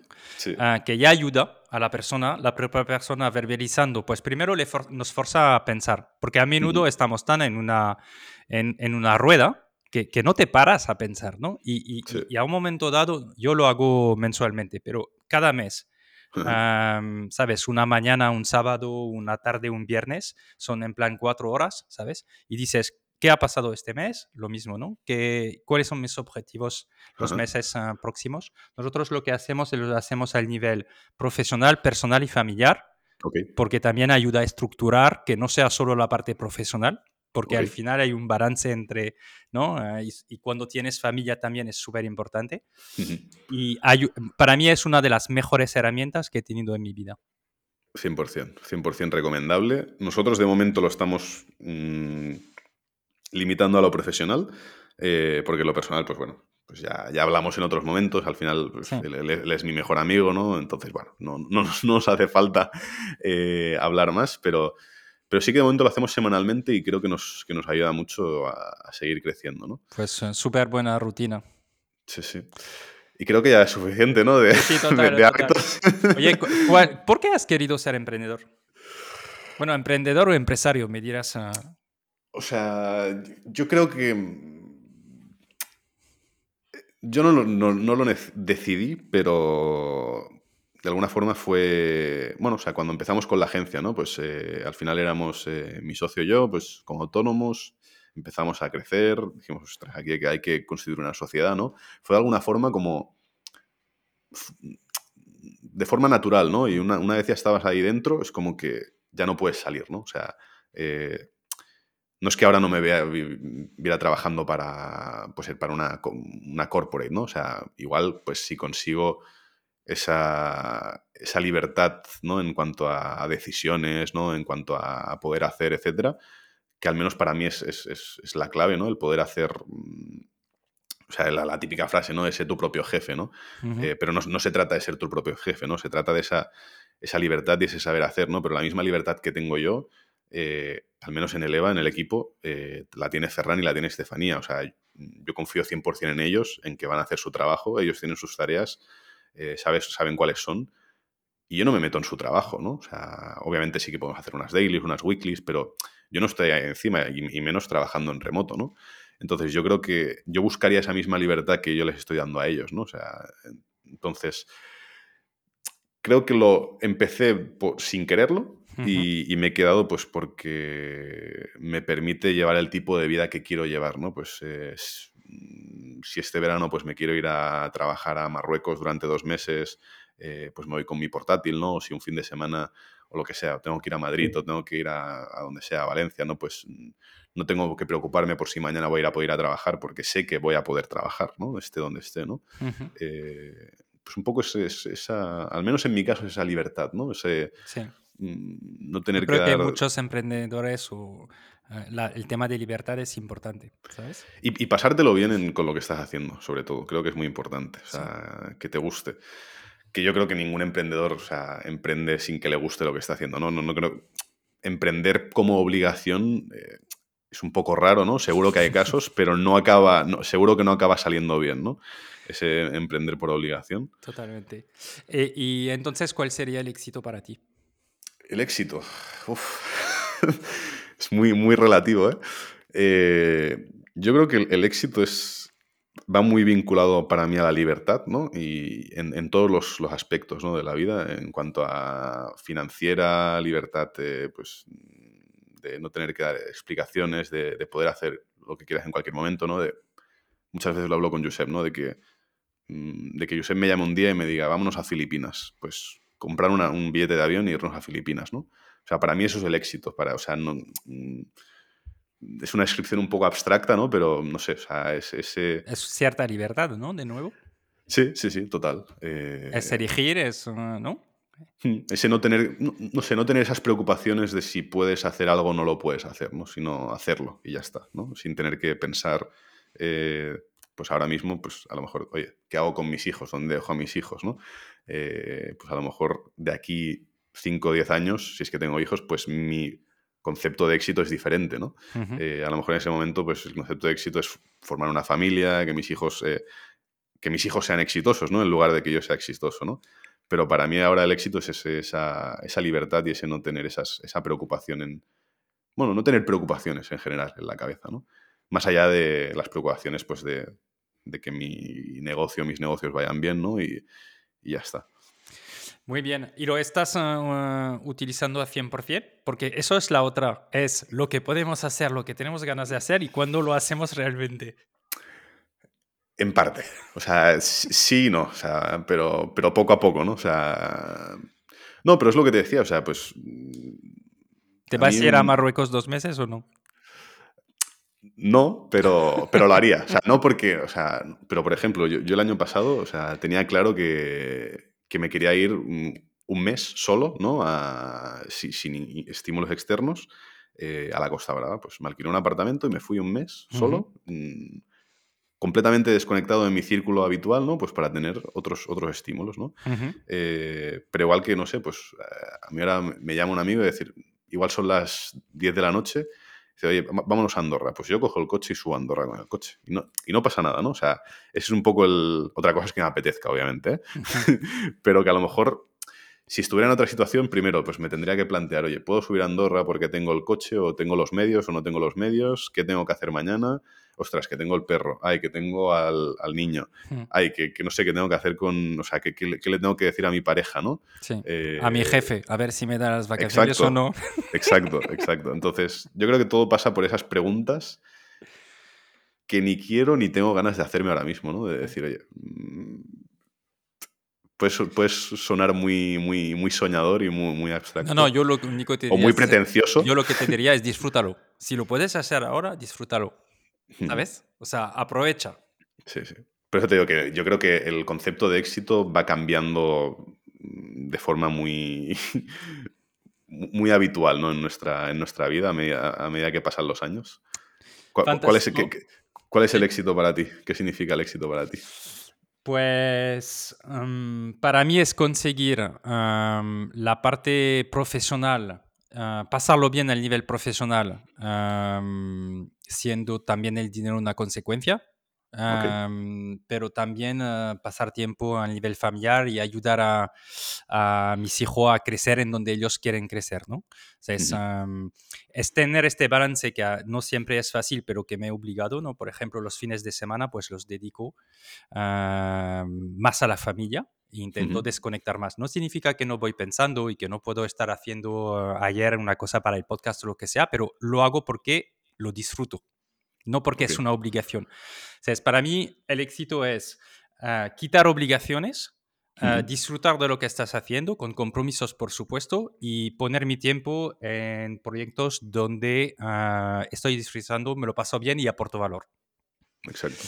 Y, por ejemplo, yo he cambiado porque antes era mucho más la parte seguramente de dinero, y para mí cada vez más es una consecuencia de lo que estamos haciendo bien pero quiero disfrutar, ¿sabes? Y, esto puede pasar que este fin de semana tenía ganas de disfrutar, cogí mi moto y me fui durante cuatro horas en la Sierra de Madrid, ¿sabes? Para disfrutar. Y pensaba, es que esto es como los... Em-", o sea, hay relaciones entre tener una moto y la libertad y cuando eres emprendedor. y ahora mismo estoy disfrutando. O sea, yo voy a salir de esta conversación, estaré on fire, ¿sabes? me gusta hacer esto, pues lo hago, ¿sabes? Porque aprendo cosas contigo, porque me inspiras, porque creo que estamos creando contenidos que ayudan a los otros y esto también hace parte de mi trabajo. Hay una monetización directa, ¿no? Pero, pero también me lo paso bien, ¿sabes? Qué guay, qué guay. Gracias por hacerme la pregunta, porque hace 45 veces que hago esta, eh, que para mí es importante de entender el éxito de cada uno, porque es muy personal en realidad, ¿no? Ah, y, eres el primero en, devolverme la, la, pregunta. Bueno, cuando, cuando quieras eh, te, traigo, hacemos un podcast cuando, cuando vuelva a crear algo, porque también ahora es lo que tú dices, no vas a seguir aquí on fire y dices, ostras, tengo que volver a hacer un podcast, ¿no? O sea, yo ahora voy a seguir de aquí, voy a empezar a darle vueltas a la cabeza. Necesito un podcast, necesito seguir invitando a gente, hablando con ellos, conociéndolos, ¿no? O sea, sí. es como que... Es, Esto es también algo que a mí me motiva va mucho, ¿no? Porque al final intento hacer networking y siempre veía que cuando estaba conectado con emprendedores, hablando con ellos, ¿sabes? Yo aprendía, salía. En serio, dicho, esto se puede llevar a que más gente lo pueda escuchar. Y, y así fue un poco la idea, ¿sabes? Así que muchísimas gracias por tu tiempo. Oye, ah, una recomendación de un, libro, una serie, una película, ah, algo que tienes en mente y luego me si quieres aprovechar y darnos un descuento para Eleva, pues aprovechalo. Pues mira, un libro que aún no he terminado y que he hecho tengo aquí pero que me está gustando mucho. Sí. Es eh, Existe la suerte de Nicolás Taleb. Ok. No sé si lo conocías o no. Este no lo, no lo, lo, conocía, eh, justamente. ¿Y qué tal? Eh, pues la verdad es que muy bien, porque va muy. te hace pensar mucho en. pues, oye, muchas veces te planteas. Tú, a, mismo, a, ti mismo te preguntas, oye, ¿estás, por donde, estás donde estás por suerte, no? O sea o al final has sabido aprovechar tu suerte. ¿Qué, es la suerte? ¿no? O sea, muchas veces esa pregunta de que, no sabemos responder, ¿no? Eh, y que lo que decía, ¿no? Ese síndrome del impostor, ¿no? Que muchas veces tenemos de no saber si estás haciendo lo que estás haciendo por, pues porque eres bueno, ¿no? O estás aprovechando algo, es un concepto de suerte, ¿no? Entonces creo que te, ayuda a entender muy bien qué, es la suerte y cómo muchas veces nuestra mente se deja engañar ¿no? y, no saber valorarse un poco. Así que muy, muy recomendable. ¿Tú crees que hay suerte o no? Yo te voy a responder primero y te dejo pensar. Yo, yo de más joven pensaba que la, suerte en realidad no existía, que era solo el trabajo, ¿sabes? Y era una manera quizás de decir, no, voy a tener el control sobre qué me va a pasar. Pero creo que la suerte también, o sea, estar en el buen momento, ah, en el buen mercado, en el buen sitio, ¿sabes? Todo esto también lleva, creo, y de eso con el podcast me ha ayudado y creo que sí que hay una parte de suerte ah, que, que, entra en juego. Yo, yo, creo que al final eres responsable de tu, de tu propia suerte ¿no? y, de saber aprovecharla. O sea, que Tony a mí me, me viniera y me dijera, oye, eh, la persona con la que estoy haciendo el proyecto, pues no me entiendo y he cortado la relación, y que me lo dijera a mí, ¿Fue suerte o, fue porque yo estaba en donde tenía que estar y supe aprovechar ese momento? ¿no? Hmm. Pues puede que fuera suerte, ¿no? Pues porque no se entendía con la otra persona, pero también hay que saber estar, o sea, estar ahí y saber aprovecharlo, ¿no? Entonces, Totalmente. Sí, obviamente. Evidentemente, si no haces nada, la suerte no te va a servir de mucho, ¿sabes? Porque no, no, te va a pasar nada si no haces nada, ¿no? Exacto. Ah, pero sí que a veces hay algo, una, un encuentro, un momento en la vida que hace que dices... Ah, es, una, es, una, cuestión de probabilidad, ¿no? Como el que juega la lotería. Hoy te ha tocado la lotería. Ok, te ha tocado la lotería, pero ha sido suerte. Bueno, tenías una posibilidad entre un millón, ¿no? Entonces, bueno, tenías posibilidades, ¿no? De que tocara, es, es, una cuestión matemática, ¿no? Había un porcentaje. Obviamente, pues luego, si quieres dejárselo al azar o a la suerte, pues cada uno que, que decida. Fantástico, entonces Nassim Taleb, ¿no? Nos decías, uh, existe la suerte, que de hecho es, estoy viendo que es un libro de 2001. O sea que... Sí, sí, sí. De hecho, es una, creo que es una de una serie que son cinco libros, ¿no? Uno, creo que el más famoso es Antifrágil. Sí. Eh, creo que es así como un cisne, y luego hay otro el que es cisne el negro. cisne negro, sí. Sí. Y, y hablan sobre todo, pues esto de teorías así un poco más de... El, el antifrágil no, no, no, no, estoy muy, muy- no, no lo he leído, ¿eh? pero creo que va, va muy relacionado en, en todo este tema de... No solo la suerte, sino de cómo proyectamos ¿no? la suerte hacia el, hacia el exterior o cómo funciona el mundo, ¿no? Un poco también. Obviamente desde el punto de vista de, de, de- Nassim Taleb, ¿no? Pues perfecto. Ah, ha sido un súper placer, Guillem. Si quieres aprovechar para darnos un Ah, sí, código de eh, descuento, Sí, o sea, lo, lo podemos, Aprovechalo. eh, lo podemos lo generar. pongo en la eh, descripción, si quieres. Sí, lo puedo crear ahora mismo, de hecho. Eh, Eso es, los de ser un experto en Shopify es lo que tiene. Te generan ahí un, un código que yo no voy a ganar nada so- sobre esto, es simplemente para... Te, bueno, te pu- te puedes dar de alta como afiliado no, no, si quieres, no, no, ¿eh? no, te- no, Lo que te pedía es un, un- si queréis sí, no, aprovechar un descuento para, Sí, sí. para la, la- la audiencia, yo lo digo, creo que es interesante de tener una mesa donde nos podemos levantar y sentar, así que creo que el nivel de, de salud y, y, y ¿sabes qué? Creo que también a mí me están entrando ganas de mejorar el set de trabajo. Digo, es que al final estamos 10 horas al día trabajando Ajá. con herramientas, ¿no? Pantallas, buenas cámaras, luz, ah, ordenadores, sillas, mesas. Ostras, es que debemos invertir en esto. Es como invertir en tu colchón para dormir. Siempre me flipa la gente que no invierte. Yo digo, pero si pasas la mitad de tu vida ahí. Em, pues es lo mismo. Entonces, eh, hay que mejorar el set donde trabajamos, estar confortable y disfrutarlo también. No solo que sea un tema de salud, sino disfrutar también de su set. Exacto. Pues el código es eh, HDC, Historias de Crecimiento 15. HDC 15. Vale, perfecto. Ya está, ya está En creado minúscula. y activo. Eh, no, en mayúscula. Mayúscula, vale. Sí. HDC 15. Perfecto. Pues aprovechar para compraros algo bueno para vuestra salud y disfrutar de mientras estáis trabajando. Con Eleva, que Muy tienen bien. un superproducto, por lo que he visto. He leído No, súper no. buenos comentarios. No, no, está pagada eh, la promoción. Pero, No, para nada. No, es verdad. O sea, no está pagada. Simplemente lo, lo hago porque yo, em, te, te lo he dicho antes, si no Sí, sí, tuviera no, no esta mesa ya lo hubiera comprado. O sea, me parece un súper producto. Así que enhorabuena. Seguir creciendo, Guillem. Em, y muchísimas gracias por, eh, por tu tiempo. Nada, gracias a ti por la invitación y por hacerme volver a recuperar la, la ilusión en, en- en lo que viene siendo el, el podcasting. Pues me alegro. un abrazo fuerte. Gracias, Jan. Espera, espera antes de irte. Has escuchado este episodio de historias de crecimiento hasta el final. Me alegro. Ahora te pido un favor. Compártelo con dos de tus contactos y así me ayudas a alcanzar a más profesionales. Y si te ha gustado, dale inmediatamente 5 estrellas en la plataforma donde le estás escuchando. La verdad es lo que me permite salir mejor en las búsquedas. Así que cuento contigo.